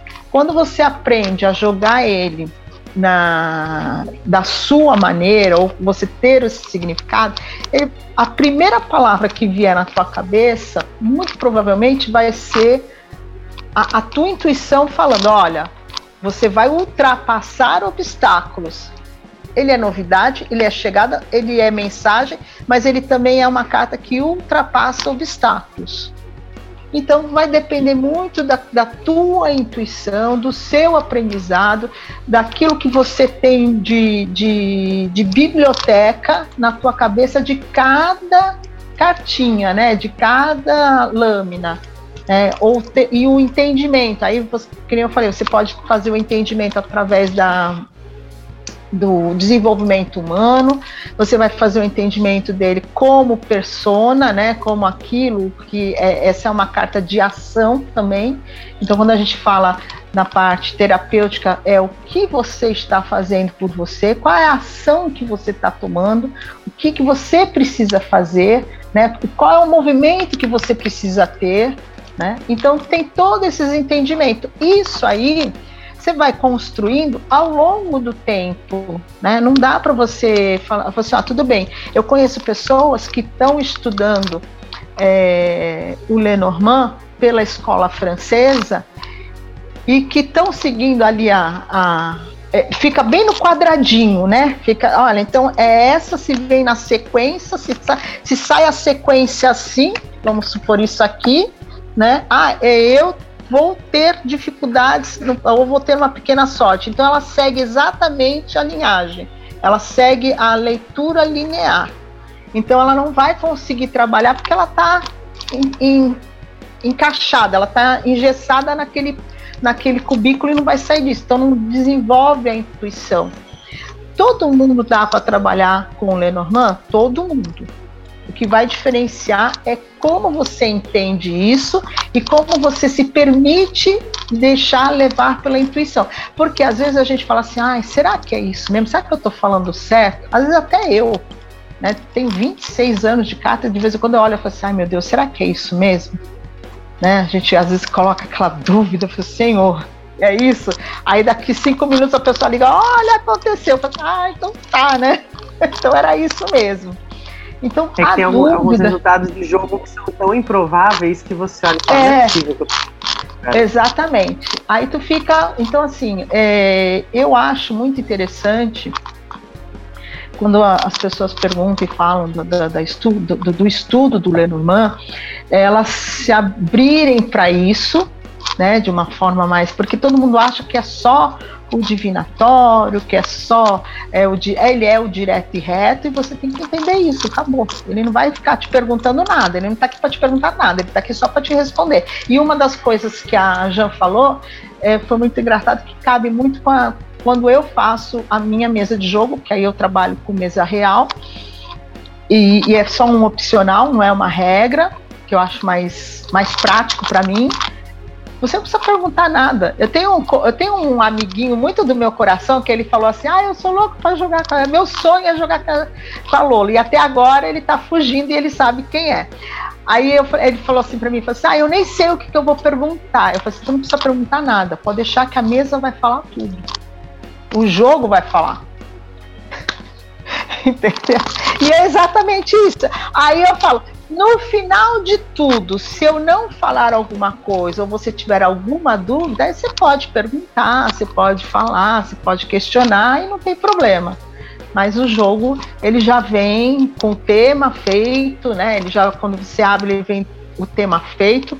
Esse tema é o que o jogo está é, tá te propondo para você saber é aquilo que você precisa ter, que está importando neste momento. Olha, o tema do teu, a me, o tema da tua mesa é isso, né? É finalizações, vamos colocar lá, sai lá o caixão. O tema da tua mesa está falando que você está num processo de finalizações, de, de, fechamento. O que, que é esses fechamentos? Você vai nos espelhos, da, das, o que, que então aí você vai é, construindo toda a história de vida daquela pessoa naquele momento através da mesa. Então ela não precisa, quando ela acaba, ela fala assim, aí eu pergunto, você pergunta, aí, você quer perguntar alguma coisa? Deixei de falar alguma coisa que você queira saber? Não, você falou tudo. Então a mesa, ela já trabalha assim, né? O jogo é esse. E eu acho super importante as pessoas terem essa noção de que você pode aprender, que isso não é uma coisa é, fechada para macumbeiro, porque pensam bem isso, fechada para macumbeiro, fechada para ciganos, ou iniciações sei lá, do, do outro mundo. Não. Todo, a técnica todo mundo tem. Aí você vai encontrar Carla Souza, você vai encontrar Odete, você vai encontrar. É, ai, tem um outro menino aí também que também tem um livro bom, o Spanise, acho que é isso o nome dele. É, você vai encontrar essas técnicas. E aí, dentro dessas técnicas, você vai desenvolver todo, mas é preciso o feeling, né? Aquela coisa é, suave para você poder fechar. Até hoje a gente estuda, eu estudo, eu leio de um, eu leio de outro, eu pego da, da Odete aqui, eu vou ler, porque às vezes pega uma coisinha lá, um, uma palavrinha diferente que faz todo sentido. Eu falo assim, caramba, nunca pensei nisso, né? E ainda mais agora, porque assim, a gente está falando de um, de um oráculo de alguns anos atrás, né? De algumas centeninhas de anos atrás. As coisas mudaram. Hoje em dia, a mensagem, o mensageiro aqui, a carta, né? A carta da carta aqui, ela pode significar mensagem, contratos, mas ela pode significar mensagens vindas pelo WhatsApp, por e-mail. Né? Antigamente era. É, era Já tem muita coisa diferente. É, antigamente era uma coisa, agora você já consegue fazer outro tipo de, de, de leitura para o teu consulente. Totalmente de, atualizado. E aí, Jana, e, e dentro da tradição, dá para ensinar para. Pra... Se bem que você já falou que você é mesmo mais, mas você acha que tem alguma restrição? Depende de alguma iniciação? Não, olha, eu acho que assim, você aprender a, a fazer o básico da mesa cigana, Olha, eu tô até dando um curso sobre isso, Grola. Vou dar, vou, vou deixar o convite já aberto para vocês. Mas o, eu tô dando um curso de mesa cigana, mesa completa. Tô, eu restringi no curso a seis oráculos, né? Então vou trabalhar com três baralhos, é, litomancia e dados, né? E, e vou também trabalhar com tábula. Mas a questão é, dá para você aprender? Dá. Dá para você aprender, você vai aprender as esferas, você vai aprender isso, você vai aprender aquilo, vai ser bem bacana. Dá para você conhecer todas as tradições? Não, não dá. A questão é, você vai aprender a instrumentalizar. Ah, mas isso faz parte da tradição, você está violando as tradições, porque essas tradições são sagradas. Uma coisa é alguém de fora vir e roubar, outra coisa é alguém de dentro resolver ensinar, principalmente para dispersar o preconceito que existe contra cigano e principalmente para a galera parar de pegar as nossas tradições, que é uma coisa que eu sempre debato quando eu encontro com ciganos tradicionais, que é um, é um problema que hoje eu tô tendo. Eu tô tendo problema com alguns ciganos mais tradicionalistas, porque é como qualquer etnia, tem os mais tradicionais, tem os progressistas, tem os reformistas, tem porra toda. E geralmente os tradicionalistas, eles, eles me criticam muito. Eles falam assim: você não tem o direito de, de ensinar as nossas tradições. O problema é que, pelo fato de ninguém conhecer as nossas tradições, uh, qualquer mané pode pegar uhum. e falar assim: ah, eu pratico magia cigana. O idiota tá, tipo, fazendo é, coisa com preto velho, que não tem nada a ver com magia cigana ciganos que frequentam um bando é outros 500, tá? Mas, por exemplo, meu caso, o caso de muita gente que eu conheço. Aí o cara tá lá chamando vovó Maria Conga e falando que é magia cigana. Ou seja, ninguém conhece as nossas tradições para pelo menos poder dizer, não, cara, esse aí é um charlatão de primeira linha que tá falando que faz coisa cigana, mas não faz nada. É que ele, o maior exemplo que eu dou disso é o choque que as pessoas têm quando eu falo que Optia não é saudação cigana. Todo mundo olha para mim, como assim? Como assim Optia Oriô não é saudação cigana? Não, não é, filho. Optia não significa nada. Em Romani, Optia é uma palavra que não significa bosta nenhuma, falando em português bem claro, porque Optia veio do húngaro e significa oi. Para alguns dialetos do húngaro, e aí no Brasil pegou essa mania, graças ao falecido e não tão amado da minha parte Rubens Saraceni, que criou, ciga, criou ciganos espirituais que são arquétipos. Tá ligado? Por exemplo, uma coisa que eu tenho um ódio fudido desse cara é a maldita da cigana do pandeiro. Cara, ele conseguiu fazer uma cigana sambista, velho. Eu olho para aquela eu falo, mano, de, de, onde tiraram? Porque pegaram, pegaram a nossa Dobby, que é, um, é realmente um pandeiro, né? E criaram uma cigana de um pandeiro que chega, né, fazendo tá, tá, tá, tá, tá, tá, tá, tá, tá, tá, parece que tem um ataque epilético com um pandeiro na mão. Eu olho para aquilo e falo, Jesus. Não, aí me vem os, os seguidores do Rubens, né? E falam assim para mim: não, mas você tem que entender que não são espíritos ciganos, são arquétipos de espíritos ciganos. Não sabia que arquétipo incorporava. Não tô sabendo dessa. Ah, mas é que os espíritos ciganos viventes, que nem já disseram para mim, são todos corruptos, então eles não trabalham no plano espiritual. Eu viro pros caras e falo assim: gente, vocês acham que cigano morre e vira o quê? Abacaxi? Banana, kiwi. Porque Fora é que é bem racista, né, essa fala. Então, é, eu, eu, eu, eu, já vejo um outro problema fundamental aí, que é o cara confundir estereótipo com arquétipo, que é uma coisa que me deixa muito puta.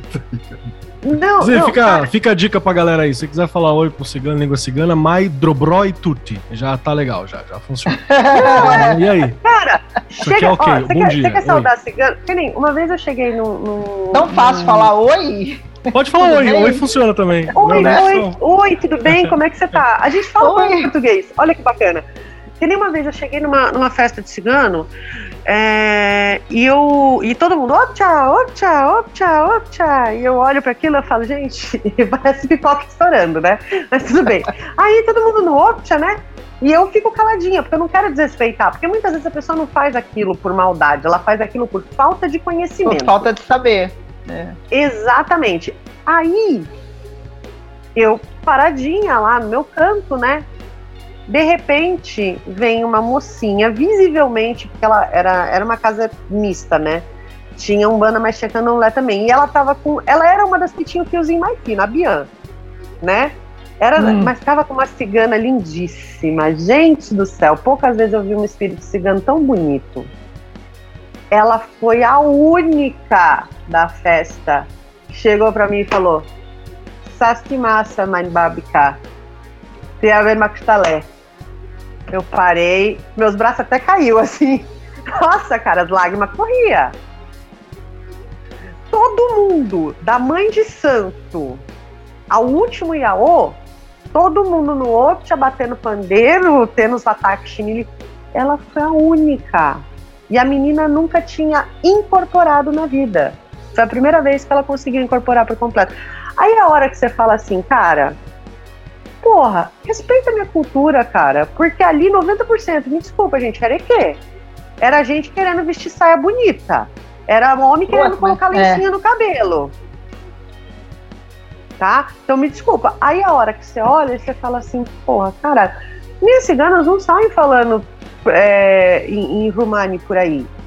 Quando elas precisam, beleza. Mas caso contrário, não. Falam oi, tá de bom tamanho. Sabe? Não sabe falar nada? Solta um saravá, tá tudo certo também. A gente tá aceitando qualquer parada. Mas respeita. Esse é o problema da um, iniciação. Tem que, é, tem, tem que ter um.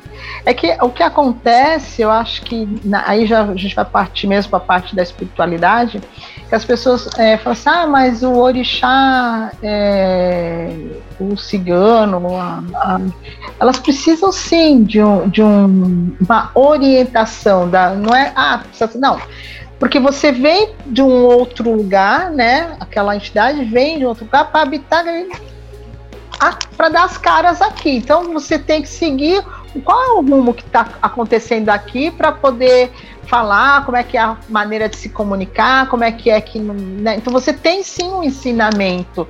Não é à toa que se passa não só uh, os 21 dias dentro do monocota, é um pouquinho mais, porque você tem uma linha de segmento para ser feita, os ensinamentos, né? um aprendizado né? Para você correr ali, para você vir não fazer teu pai de santo, tua mãe de santo, passar vergonha, colocar o nome na praça, né? A gente costuma falar, ai, ó, tá, de né? Porque você tem todo um, um, ritual para ser cumprido, né?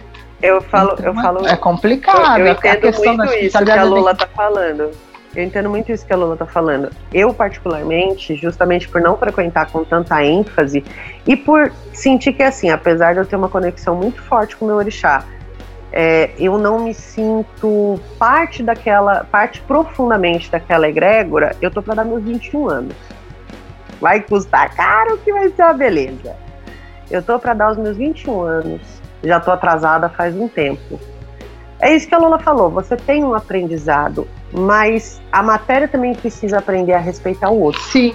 Não é... adianta você falar que ama cigano se você não tem respeito pelo cigano vivente. É que nem você falar que ama preto velho e ser racista. Puta que ah, pariu, seu idiota. Eu meto muito esse louco aí com a galera que, que fala que é curto xamanismo, não sei o quê, mas não tá nem ligado o que tá acontecendo com povos indígenas brasileiros, ignora completamente isso. Isso é de uma loucura que, que é única. Não, cara. gente, é esquizofrenia. Eu não consigo é. chamar de outro jeito. Você tem que ser doente para pensar desse jeito. Ah, eu amo o povo cigano, mas aí chega um cigano de verdade e fala tua mão na rua, você fala, eu não, ele vai me roubar. Exato. Você é doente, cara. Tem lojinha e põe estátua de sapinho lá, lá, lá dentro que é pra poder. Né, aí chega fazer... o chinês e fala que ele fala flango. Ô, Jean, eu não sei, eu, eu, eu, vou contar rapidinho uma história que aconteceu comigo, uma amiga minha, a gente foi na. É um ritual nosso só. É, 13 de junho, a gente, nós vamos na, na, na, na igreja de Santo Antônio lá fazer as nossas orações, pedir lá comer o pãozinho de Santo Antônio, enfim, todo, todo a, o ritual, porque a gente já é jovem, quer casar. e, então a gente tem esse ritual. Aí todo ano a gente vai lá. Teve um ano eu não sei da onde surgiu, por que surgiu, da onde apareceu. Mas era um povo cigano com toda a certeza do mundo. Do mundo. Gente, é sério. E eu, eu tentando, na, na, na, na catedral aqui na, na, na, Basílica do Embaré, tentando ouvir a missa, e a minha amiga falava assim: olha o povo cigano. E eu, que povo cigano? Aonde você tá vendo o povo cigano? Ela, olha lá. E ela fazia assim para mim, aí eu fiz assim, olhei, gente, cada homem tão bonito, tão bonito. Eu falei, Senhor amado, Senhor, Santo Antônio atendeu minhas preces, não é possível. Não, Fia, Fia, vou te dizer uma coisa. Se tem homem bonito no mundo, se tem homem, duas coisas, Grola e Keller, vocês vão me perdoar, mas tem dois homens bonitos no mundo homem cigano e mestiço de preto com índio. Puta que pariu, oh, velho. Você fica loucão. Vocês que são brancos, vocês que se virem. Eu olhava assim, eu queria prestar. Aí eu falava assim, olha, meu Deus. Eu olhava para mim e eu do lado de cá, né, da, da, da, igreja e o povo, eu falei assim, gente, aí eu não você não chegou, você não chegou a falar com eles, não, né? Não, nem, nem não. Então, você já até porque casada. estava mas tá, até porque acho que a maioria estava tudo com as suas esposas lá, né? Mas eu olhava e falava assim, mas o que, que eles estão fazendo aqui? Ah, não, que não, que não. Povo tá não. No dia de Santo Antônio, nenhum homem casado. Bom, depende da etnia, mas pelo menos entre os Gorbeta e os Calon e os Calderache, nenhum homem casado é, vai bom, na igreja. Eu não, eu não, ima é, eu não, não imaginei. Eles vão com as irmãs. Eles vão com as irmãs. E tem ah, que ser as irmãs ser. solteiras. Porque todo é. mundo que vai tá procurando casamento. Você não falou com eles, ficou solteira se danou. Podia estar numa caravana cigana e ser feliz. Desse jeito, eu falava assim, ah, e eu, cadê que eu prestei atenção na missa? Nem, puxa, deixa pra lá. Olha, eu olhava era um sinal lado, de Deus assim, e você ignorou. Totalmente. Eu fiquei, eu fiquei absorta lá. Nossa senhora, eu falei, Senhor, obrigado. E olhar, eu quero ir lá. Jana, pra gente poder se encaminhar para os finalmente, só é, uma, uma coisa que ficou. Peraí, que tá meio enrolado aqui. Então, assim, a gente tem grupos de oráculos de baralho cigano, certo? A gente tem o baralho cigano, a gente tem o Milburn, certo? O Milburn. É, o Milburn, ele é um. Ele não é exatamente. Milber. Milber. É, você pode falar Milber ou Milbiri. Certo. Tá? É, o Milbiri, ele não é exatamente um baralho. Ele é um oráculo laminar. Ele pode ser feito de tá. madeira ele pode ser feito de papiro, ele pode ser feito de pergaminho, enfim, ele é uma lâmina dura, mas ele é circular. Ele não é uma é. carta de baralho, ele é um círculo. São vários círculos é, e você os dispõe uh, sobre uma superfície, né? Uhum. É, de acordo com o mapa do céu. Entendi. E com a numerologia específica que você está jogando. Essa é uma tradição bem mais antiga. Dá para você fazer como lâminas de papel? Dá, mas, mas muitas ainda são de madeira. Certo. E, e, e quantas lâminas são? Depende da tradição. Na minha são 108. 108. Tá. E aí, aí além desse, teve um que você falou que eu esqueci, não. O Máscar. Máscar. O grande é. baralho. 64 lâminas mais o neutro. É uma lâmina certo. totalmente em branco. Certo. Então, basicamente, dentro das tradições, tem esses três oráculos que usam cartas ou lâminas. Que acho que o Caio Chagas, inclusive, fez uma pergunta falando de lâminas de madeira coberta por tecido ou bordadas, que deve ser o Milbir. É o Milbir. É o Milbir. Eu acho que é ele que... chegou a ver o meu. Eu não, não lembro direito. É. Esse eu a gente vai, vai guardar também para falar lá na frente, que eu sei que você tem um projeto envolvendo esse baralho. Eu sei que você tem um projeto envolvendo esse baralho. é, eu precisava, eu precisava terminar os outros. Então, assim, basicamente são esses três jogos com lâminas, né? O cartas. Sim. Sim. Tá. E aí era isto. Deixa eu ver. A gente tem no, no, no, no, no deixa eu colocar mais uma coisa aí. A gente uhum. tem na. Tanto, não sei, na, na, cada um como jogo, né, a Jan. Mas dentro do, do, do, do Lenormand ou do baralho cigano, você tem várias, vários modos de tirar a carta, tá? Vários tipos Sim. de mesa. É, então, não é isso que eu ia mesa, falar. É, a gente tem mesa essa real. Da, essa coisa da mesa real é uma coisa que também é da tradição e assim tem que ser jogada assim, ponto. Não, não.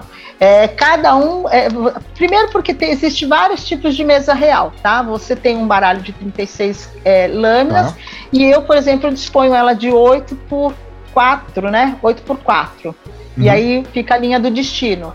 É, tem gente que faz 9 direto, então depende de cada, cada um. Se chama-se chama-se mesa real porque você coloca as 36 cartas direto no, na, na mesa tá? Você pode, eu quando eu aprendi a jogar, é, a minha mãe de santo ela fazia um, uma forma de taça, né? Ela abria sempre sete, uma linha de sete, aí depois abre de baixo seis, cinco, quatro, três, dois, um. Né? E aí ela fazia aquela leitura, depois ela ia puxando um, as pontas para finalizar o jogo. Então, cada um vai ter um jeito. Você pode fazer bloco de três, você pode fazer bloco de nove, você pode fazer mini mesa real, né? Você pode, que nem eu faço às vezes, eu tiro a, a mesa real, que eu vejo todos os aspectos do consulente, né? E as perguntas eu abro com outro baralho para casar junto com aquela mesa real, porque eu quero estar tá é, com os dois jogos ativos. Tendo, é, com os dois jogos ativos, e eu sempre abro no máximo, quando é perguntas, no máximo de sete cartas. Tá? Então eu não, não ultrapasso esse número, e aí é uma questão pessoal. Eu não ultrapasso o número de sete. É, ou às vezes eu abro três, dependendo da carta que vier, eu já sei o que, que pode ser feito, né? Se sai um, um sol, está positivo, uma âncora é positivo, se sai um caixão, uma foice, ó, acabou o jogo aqui, não vamos, não vai, isso não vai para frente. Se não cai nenhum desses, eu abro no máximo de sete. E eu também tenho uma disposição dessas sete cartas, né? Três e três e uma no meio. Essa é, eu faço a sequência, mas a do meio vai me fazer um parâmetro para trás e para frente, o que está acontecendo e o que pode acontecer. Então tem essas, essas questões. Na mesa real, a gente aborda tudo né? Todos os aspectos: trabalho, saúde, financeiro, o dinheiro, né? O, a parte do trabalho é diferente do financeiro, né? Da parte do dinheiro, da prosperidade. Porque às vezes a pessoa fala, ah, trabalho é uma coisa, dinheiro é outra. Às vezes você trabalha o dinheiro, a prosperidade. Tá chama, chama a realidade isso aí, né? É, então vamos, vamos trabalhar a situação. Então tem vários tipos de tiragem, né? Tem a mandala astrológica, tem a mandala cigana, que aí eu acho que não sei se a Jan é, pode falar melhor disso, né? Que a, a mandala astrológica são as casinhas, né? Tem gente que tira com uma carta e tem gente que tira com três cartas de Lenormand, né? Aí é o presente, o futuro e o futuro um pouco mais distante, com três cartas. Né? E aí você trabalha nessas esferas. Se for com uma carta só, eu trabalho com essa carta espelhando a outra. Um com sete, dois com oito, e assim vai fazendo a sequência, que é para você poder trabalhar melhor a, a, as mandalas. Então, existem vários tipos de tiragem várias maneiras, você pode ter a sua. É, eu costumo. Ah, aí tem uma questão que eu acho que é que eu falo que fica engessada. Normalmente, não sei se é uma regra, mas normalmente eu percebo que quem estuda a, o Lenormand na, na parte francesa, na escola francesa, ou pelo jogo da esperança, ele não consegue, ele não tira uma carta só. Eu conheço pessoas que não conseguem ler um jogo com uma carta só. Ele tem que tirar três. Eu falei assim, olha, para mim não funciona tudo igual. Um ou dois ou três, eu tiro uma carta, se eu sei o significado de uma, eu posso tirar uma. Eu não preciso tirar três, a não ser que queira esmiuçar melhor a situação. Né? Mas normalmente quem segue a escola francesa, ela sempre vai trabalhar com três cartas, né? Ela vai na, na, no linear, mas ela precisa de três cartas. Ela não vai, ela, ela tem dificuldade eu, de, de, de, de, jogar uma carta só. Por quê? Porque ele trabalha numa linha. Ah, tá. Então é o cavaleiro que tá. Não, o cavaleiro está dizendo que está trazendo mais. Qual a notícia? O que, que eu quero fazer? Né? Então ela, ela quer um complemento. As cartas do Lenormand, elas, normalmente elas pedem um complemento sozinha, né? Vamos colocar assim, sozinha. Mas você consegue trabalhar ela sozinha, só com uma lâmina né? Aí vai de cada um. Aí fala assim, ah, eu não respondo com uma lâmina só. Eu respondo com uma, com duas, com 36. Não tem, eu tenho que saber tudo, então, né? É, essas são as questões que a parte da, da escola francesa, né? É, parece que trabalha mais ou menos nessa, nessa, função, que é aquela parte técnica, aquela quadradinho fechado. Então, é. e dentro da tradição, da tua tradição, Jana? Então, é, eu vou, vou, admitir uma coisa para vocês. Eu não tenho ideia do que a Lola tá falando. Porque a minha tradição. Daqui eu, eu tenho ideia. Eu tenho ideia. Mas assim, cara, é muito diferente porque quem já jogou comigo sabe que as minhas tiragens elas têm um direcionamento prévio. Primeiro, eu nunca passei pela situação do jogo parar no meio que é uma coisa que acontece nas tiragens ocidentais. O que, Porque que você chama de um jogo, jogo, parar no meio? Eu é, a Lola falou assim, a Lola falou assim, ah, se, cai, se cai a carta do caixão, a carta da foice, ó, parou por aqui essa questão. Ah, não, Comigo, não é isso.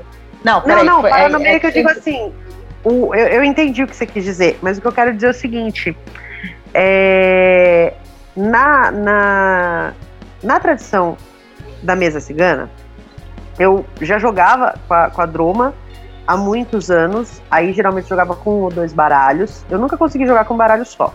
Eu sempre preciso de mais alguma coisa, mesmo quando eu não tinha terminado é, a minha mesa, eu, eu, já jogava desse jeito. Mas aí depois, com a, com a Samira, eu já entendi melhor o que estava acontecendo comigo, que já era a minha tradição ancestral gritando para sair. Uhum.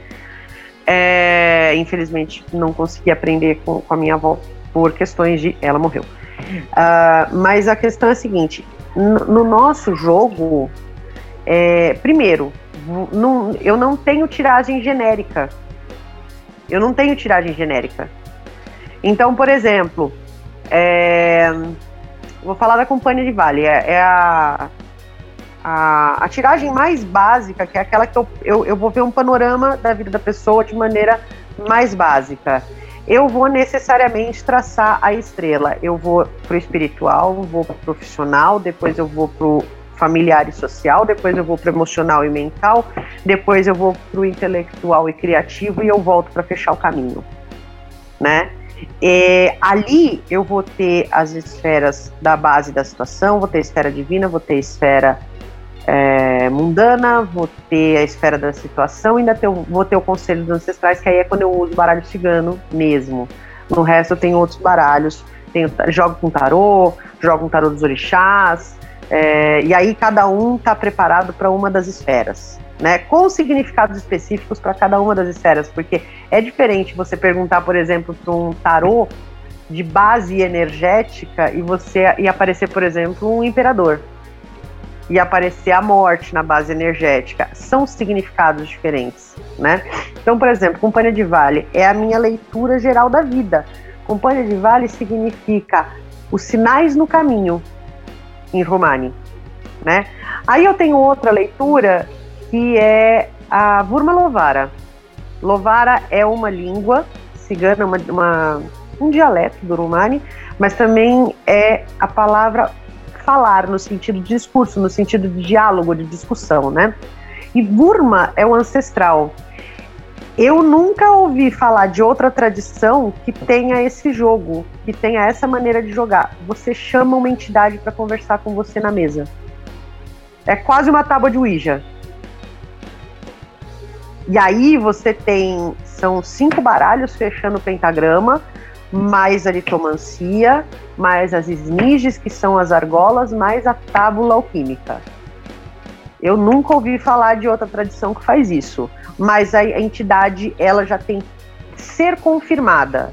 Ela tem que ter dado nome, ela tem, ela tem que ter passado por certos ritos, é, seja na tradição que for, seja candomblé, seja cigano, seja o seja devilacha, né? Quando eu falo cigano, a crença é, espiritualista dos ciganos mais tradicionais ele chama de Vilacha, porque é a crença em Devla, né, que é aquela entidade que eu falei para vocês, que é a criação, o sentido da ordem.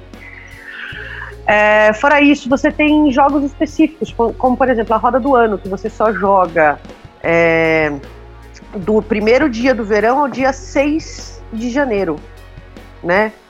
Que é a Tashig Benberch. É a roda do ano, né? E ela é literalmente uma roda. Ela, ela é a Tashivendashporla. É, é a Boller.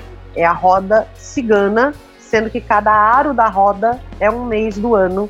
E no meio tem o seu caminho espiritual, o seu caminho mundano, o seu caminho emocional. Aí você fecha o círculo no meio. Então as nossas tiragens, elas, elas são por si só perguntas, né? Você vai tirar para questões muito específicas. E necessariamente, e é uma coisa que assim, é um pouco diferente, necessariamente elas envolvem magia. Por exemplo, você não sai de uma mesa cigana sem uma orientação mágica. Você não sai de uma mesa cigana sem ouvir no mínimo faz um chá de erva cidreira para acalmar esse paniquito louco de ficar perguntando de homem o tempo todo. Você não sai entendeu? O tarô vai falar para você alguma coisa. O, o baralho vai falar para você alguma coisa. A mesa vai falar para você alguma coisa. Mas então, assim, necessariamente tem. Jean, aí eu acho que. Desculpa te interromper um pouquinho, é, mas eu acho que aí nesse caso vai muito de, de, de oraculista para oraculista, né? Porque tem oraculista, é, que nem eu, você, a gente talvez tenha um pezinho a mais lá na espiritualidade. Eu não sei se é de fato uma tradição da aí que você está falando, né, da, da parte cigana, da, do, do teu jogo. Né? Mas, por exemplo, é, geralmente o jogo de um espiritualista ele vem com esse é, tipo de conselho. É, entendeu? Então, assim, quando eu jogo, é, eu faço a minha mesa real, ali eu já vou ver tudo. Tenho as cartas têmia, as cartas temas, né, que vão me dizer os pontos de trabalho, disso, daquilo, aquilo outro. E quando tem as coisas que envolvem a espiritualidade, ela também vai sair no jogo. E aí vai de cada um, né? Quem tem o pezinho lá na, na macumba, normalmente tem, vai saber direcionar. Olha, vamos fazer isso. E às vezes nem sempre o banho dá certo, nem sempre o banho é o mais apropriado, porque depende da, né, da, da do que a gente vê ali. Às vezes é a entidade, né, que está na, na, na orelhinha aqui falando. Tem entidade que fala assim, exatamente assim, olha, é isso, agora se vira aí com ele que eu tô indo embora. Nossa, cara, quando acontece isso, você fica doido. É, aí oi, volta aqui. Aliás, aconteceu aqui, comigo. É, é, essa questão de, de, que eu falei do, do fechar o, o jogo foi exatamente isso. Eu abri uma mesa de jogo, uma pessoa, e eu não queria abrir essa mesa de jogo, eu vim empurrando com a barriga, vim empurrando, empurrando, eu passei até uma hora que não teve mais jeito, eu fui joguei. Aí falou, tá bom, vai, vamos jogar. E eu sabia que a pessoa é, queria me fazer passar pelo teste né? Porque sei lá por que questões pessoais da pessoa, mas a pessoa resolveu fazer o teste. E meu jogo é regido por duas pessoas. Na verdade, meu jogo é de uma pessoa só, é da minha Lebara. E Fá é o, é, não é que ele é dono do meu jogo, o dono do meu jogo é Padilha. E Fá, ele é o conhecedor do, do caminho do homem.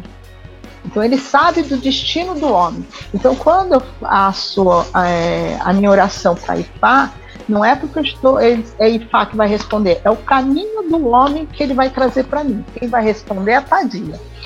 E nesse meio do jogo, a pessoa com certeza estava duvidando e colocou isso, até deu um certo deboche numa hora do jogo. Eu falei, ah, mas você falou isso, agora você está falando aquilo. Eu falei, não, mas peraí, eu falei isso aqui nesse, nesse passado. Eu estou falando agora do teu futuro. No futuro é isso. E o jogo a, a, a, espiritualidade deu um comeback no, no, na, no próprio consulente que eu fiquei assim, ó. Meu Deus, e agora? O que, que eu faço? Eu fiquei passada, não consegui fazer mais o jogo porque, ele, não por mim, mas porque a pessoa simplesmente falou assim, não, não dá, eu, eu não consigo nem pensar mais. Ela ficou tão. Ela falou assim, ó, é humanamente impossível que. É, é humanamente impossível se acontecer, tecnicamente impossível de, de ter acontecido, eu não sei. Deixa. Aí não quis nem mais jogar, eu já tinha feito, graças a Deus, tinha feito mais da metade do jogo, mas por quê? Porque houve uma, uma dúvida, houve aí um, a, a, a insolência quanto ao jogo, ao desrespeito, né? E eu percebi isso e aí acabou. Então, é nesse sentido que eu falo que às vezes o jogo fecha e não tem jeito. Né? O outro é, sentido então, quando geralmente, a gente faz... eu falei do negócio do jogo fechar porque antes da gente começar uma mesa, é, eu tenho um oráculo pequenininho, né? Ele é um mini terço com três bolinhas de ferro, né? É, esse oráculo só me serve para dizer se o jogo está aberto, quem está na regência daquele jogo e se eu vou conseguir ler. Por exemplo, já me apareceu um jogo que nem esse que você está falando. A pessoa está querendo me testar. Eu demorei quase duas semanas para conseguir abrir aquele jogo. E eu só abri aquele jogo quando eu ameacei virar para a pessoa e falar: eu vou devolver teu dinheiro que você já me pagou. Eu vou devolver o teu dinheiro porque você não está querendo jogar. Você está querendo fazer isso, isso, isso, isso, isso. E assim, faz duas semanas seguidas que eu tô tentando abrir o teu jogo e os teus guias não estão deixando. Porque você está sendo prepotente, você está sendo arrogante, você acha que porque você também joga, você quer humilhar todo mundo e eles não vão deixar eu abrir o jogo. Mas você tem coisa para ouvir, então eu estou fazendo pix de volta para sua conta. Ele só parou e falou: não, pode abrir que agora vai. Mas foi dito certo. E a menina tinha coisa para ouvir, não era pouco. Agora ela virou cliente. A cada, tipo, 15, 20 dias ela tá me pedindo pra jogar. O meu, o meu não virou cliente, não. O meu, a minha virou, porque ela levou uma lambada no jogo que eu falei, gente do céu, se eu levo uma dessa, eu viro evangélica.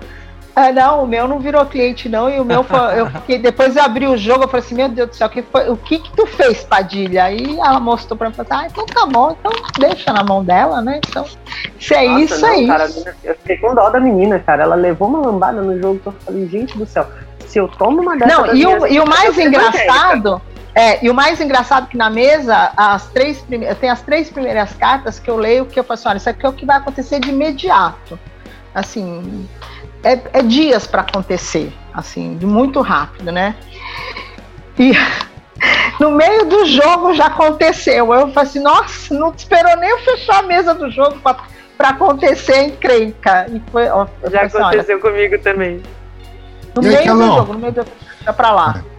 E aí, Kellan, tem alguma, alguma questão final aí, Keller? Eu não tenho nenhuma dúvida específica, não. Na verdade, eu tô com vontade de mais papos. Acho que a gente tem.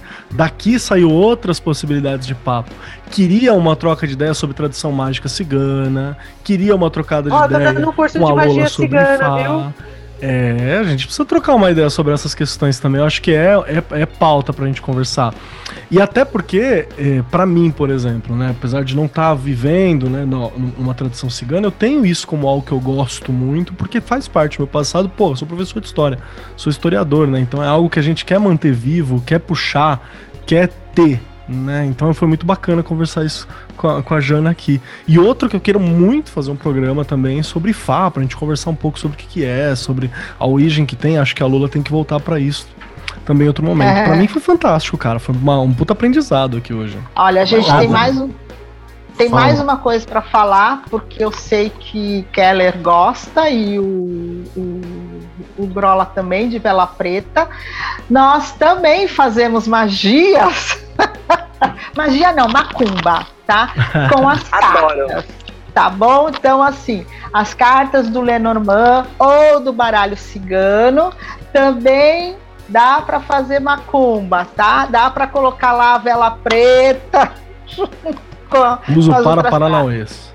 É, serve também para Paranauês, tranquilamente, não tem problema nenhum de, de, de, utilizar, tem as suas regrinhas e a gente usa também. De vez em quando nos Paranauês lá de quinta-feira eu coloco uma cartinha dos peixes. Alguma consideração final, Keller? Não, cara, eu só quero agradecer a presença dos nossos convidados de altíssimo garbo e elegância aqui. Obrigado, Janaína. Obrigado, Lola. A gente já tá há um tempo conversando sobre fazer esse tema. Eu acho que foi bom ter demorado pra gente conversar sobre, porque esse foi um daqueles que eu aprendi, que eu sentei pra ouvir. Podcast foi isso, né? Pessoal que falar que eu, que eu devo ter ficado mais de ouvinte, uma semana difícil aqui, semana de fechamento de nota e por aí vai, né? Uma semana puxada. E no fim acabei com essa aula enorme de vocês, duas pessoas fantásticas, com muito conhecimento para dividir que tem mais coisa que falar mesmo. Então, muito obrigado. É só o que eu tenho a dizer mesmo. Lola, quer deixar alguma consideração final? Eu quero, eu quero que vocês é, repensem é, que baralho cigano e Lenormand são dois oráculos completamente diferentes mesmo na, na, na sua, é, na sua composição, embora alguns falem, sejam parecidos o, as imagens, né? Mas a sua essência tem diferença sim. O baralho cigano, ele, eu não acho que ele venha do, do Lenormand, eu acho que ele tem vida própria, ele tem, ele é mais colorido, ele é mais alegre, ele é mais tudo.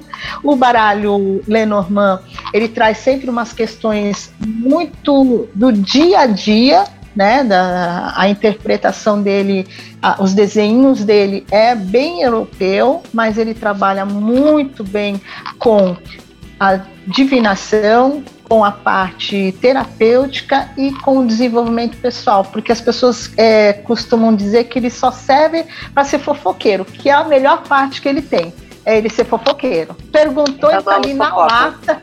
É, ele tá lá na lata e vai responder na lata. Mas se você a turma do tarô quiser utilizar, trabalhar junto com ele, junto com o tarô, porque eu também trabalho junto com o tarô, ele serve perfeitamente. Né? Ele é tudo de bom. Eu só tenho que agradecer, muito obrigada pelo convite, eu amei participar. Tem outros oráculos que a gente pode conversar, tem sibilas italianas que também são ótimas. Tem eu, que mais que a gente pode eu falar? Trabalho tem com a Sibila. Não é? É maravilhoso. Oh, é maravilhoso, é, cara. Aquela lá é mais dedo duro ainda. É, essa daí, até aqui, ó. Essa aqui, essa aqui, então. Essa daqui, filho, nem Eu nem tenho, eu tenho a Sibila de la Zingara, que é a que eu uso Ai, que maravilha. é a que eu uso pro mundano. Cara, aquilo lá me entrega cada coisa. Não é? Olha, tá vendo? Mais um podcast aí pra gente fazer de segunda. é, eu só tenho que agradecer e ficar grata pela oportunidade. Quando precisar, a gente vai falar de macumba, a gente vai falar de feitiço, de catiço, de fá, de religião, é, de candomblé. Só não falo de umbanda porque não é a minha praia. Embora eu tenha o pezinho lá, mas de umbanda cada um no seu quadrado, né? Ô Lola, e quem quiser te procurar para fazer tiragem, como é que faz? Pode me chamar pelo WhatsApp ou pelo próprio Telegram. Telegram? Né? É, é, é Lola Tarô, o WhatsApp é, também é o mesmo, Lola Tarô, e é 997. Peraí, 997336639. 13, né? É, arroba Depois, Lola, Lola, Arroba, é. conferindo aqui, arroba Lola com dois arroba, L's, tarot. É, tarot. É, tarot. É. E no, no, no Instagram é a mesma coisa. Lola Tarot. É, assim, é difícil, é, é, difícil um pouco. Eu trabalho sempre com os horários bem agendadinhos, porque não, né, meu, meu, meu jogo demora, né? Demora um pouquinho. Né? E eu tenho meu trabalho também, eu trabalho com paralisia cerebral, então eu tenho meu trabalho na, na, na, na escola, e aí eu tenho os horários específicos, fora as questões de, da espiritualidade, hoje era para mim estar tá em São Paulo, lá no Ilê, que amanhã tem feijoada de Ogum, é meu pai Ogum, mas porque por outras questões eu não pude subir, deu tudo certo para poder participar hoje, graças a Deus, fiquei super feliz, super contente. E a gente te, seria, falaria aqui horas e horas e horas. E Jana, suas considerações, Jana?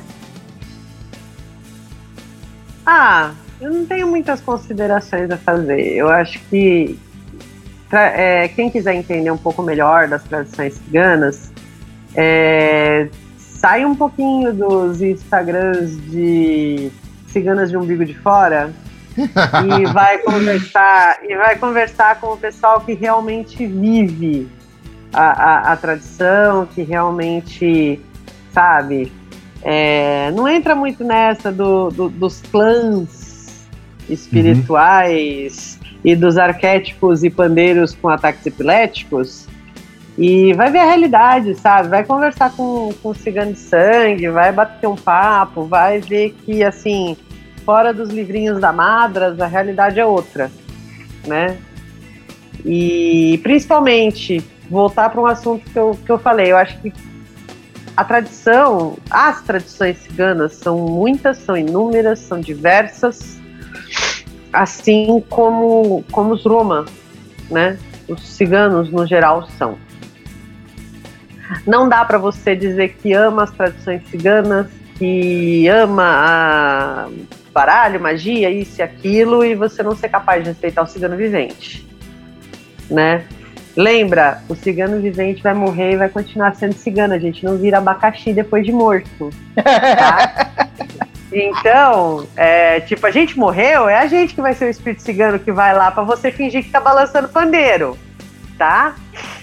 Então, respeita as, as tradições, assim, quer aprender? Tenta aprender com gente que, tipo, realmente pede, em primeiro lugar, respeito à cultura, tá?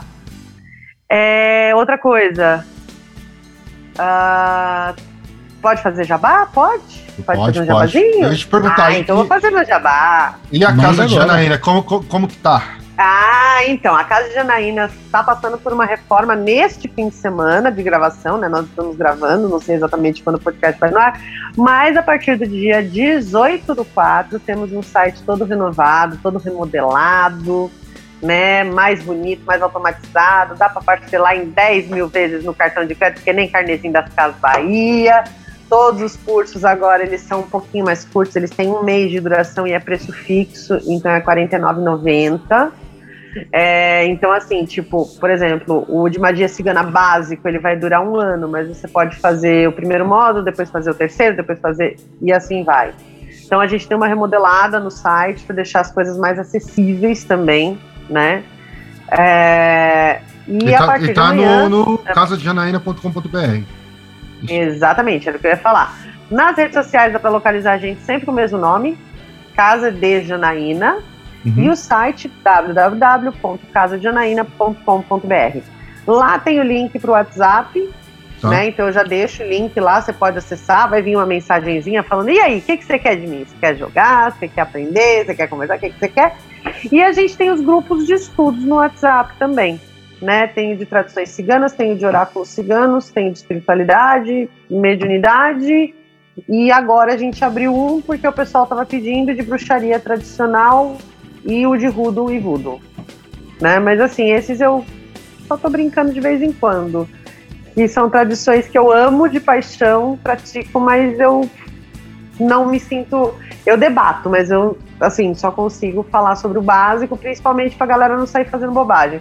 Acho que uma das principais preocupações da casa de Janaína é justamente isso. Eu não quero te transformar no próximo Alistair Crowley. Eu quero que você pelo menos saiba o suficiente para não se matar no processo. né? Porque tem umas pessoas por aí, tipo, um amigo, um amigo meu quando eu era mais nova, ele falou assim, pô, não dá pra fazer essas coisas de espiritualidade não. Fui visitar ele, ele todo com várias queimaduras, fudido. ataduras, todo fudido, né? Eu falei, menino, o que, que você foi fazer? Ô, me falaram que pólvora espanta os maus Que burro. É, aí faltou física básica também, faltou, né? Faltou, não sabe química básica. Pólvora, porra. É. Mas a Lola né? sabe do que eu tô falando. Resumo uma queimadura Olha, que metade do rosto, peito, tudo. Não, então, aí depois que você não sabe. se mate. Não, o povo é, é assim, tem o, é, tem o povo que, que vai fazer as coisas e, e esquece, né, que não tem que ter um maior ali. É, uma coisa que você falou, antes de, da gente fechar tudo, é, do aprendizado, né? E procure sempre o, o seu mais velho para aprender. Porque é no seu mais velho que você vai encontrar a tradição. É no seu mais velho que você vai encontrar a raiz, né? É, se você não tiver raiz, você não cresce. Nenhuma árvore dá frutos se ela não criar raiz. Tá? Então, assim, eu, eu na minha vida espiritual, na minha vida da espiritualidade, na minha vida de candomblé, eu só passei em duas casas, né? Na, onde eu iniciei e onde eu estou agora. E eu já estou há 27 anos nessa vida. Então, só na casa de meu baba já são 16 anos.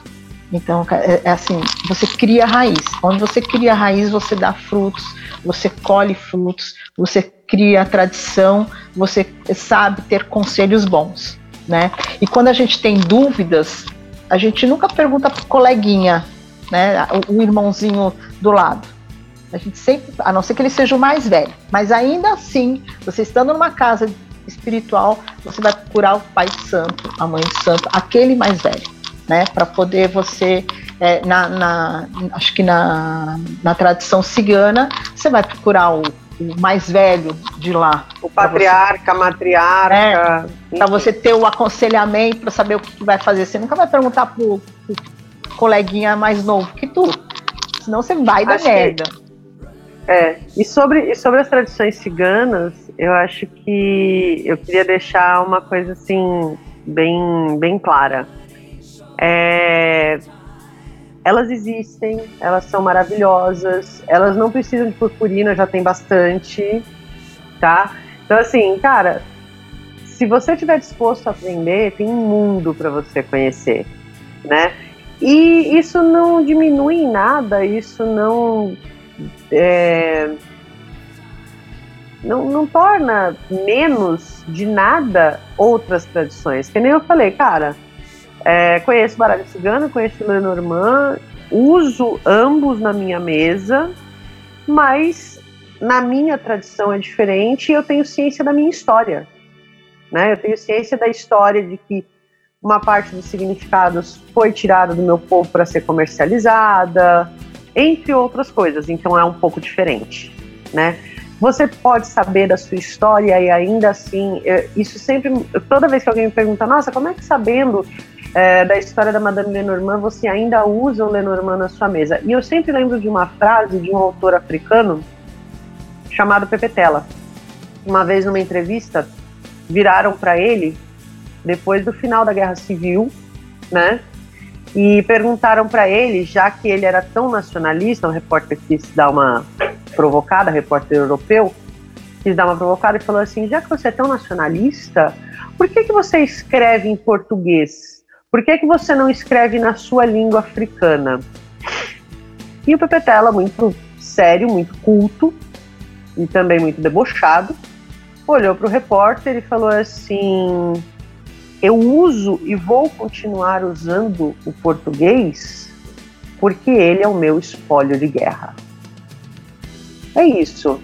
Podem nos ter roubado tudo, a gente rouba de volta. É isso aí, pessoal. Esse aqui foi mais um Pele de Cordeiro. Mês que vem a gente está de volta e já vou lembrar aí para você que não é apoiador deste programa que se você gostou do conteúdo, curta, assina o canal, curte o vídeo, bate o sininho, comenta aqui é, as suas opiniões nos comentários. E vou lembrar que se você não é apoiador, catarse.me barra.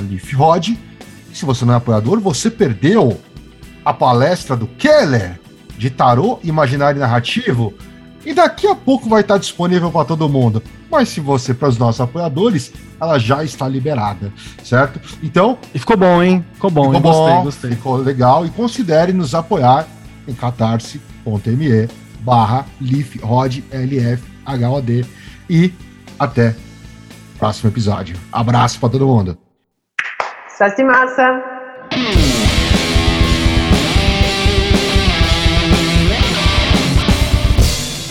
Você acabou de ouvir Pele de Cordeiro, o podcast do canal Lupus in Fábula. Apresentação: Cris Dornelles, Kussamitri, Marcos Keller e Rodrigo Grola. Edição Norton Bell. Um programa da Rod Studios. Todas as opiniões e comentários feitos pelos convidados do programa são de inteira responsabilidade dos mesmos. As opiniões emitidas não exprimem necessariamente o ponto de vista de nenhum dos membros ou da Rod Studio. Conheça nosso conteúdo do YouTube no canal Lupus em Fábula e nos apoie em catarse.me barra lifhod, L-I-F-H-O-D. Siga-nos em nossas redes sociais, Lupus em Fábula no Facebook e arroba lifhod, L-I-F-H-O-D, no Instagram e no Twitter.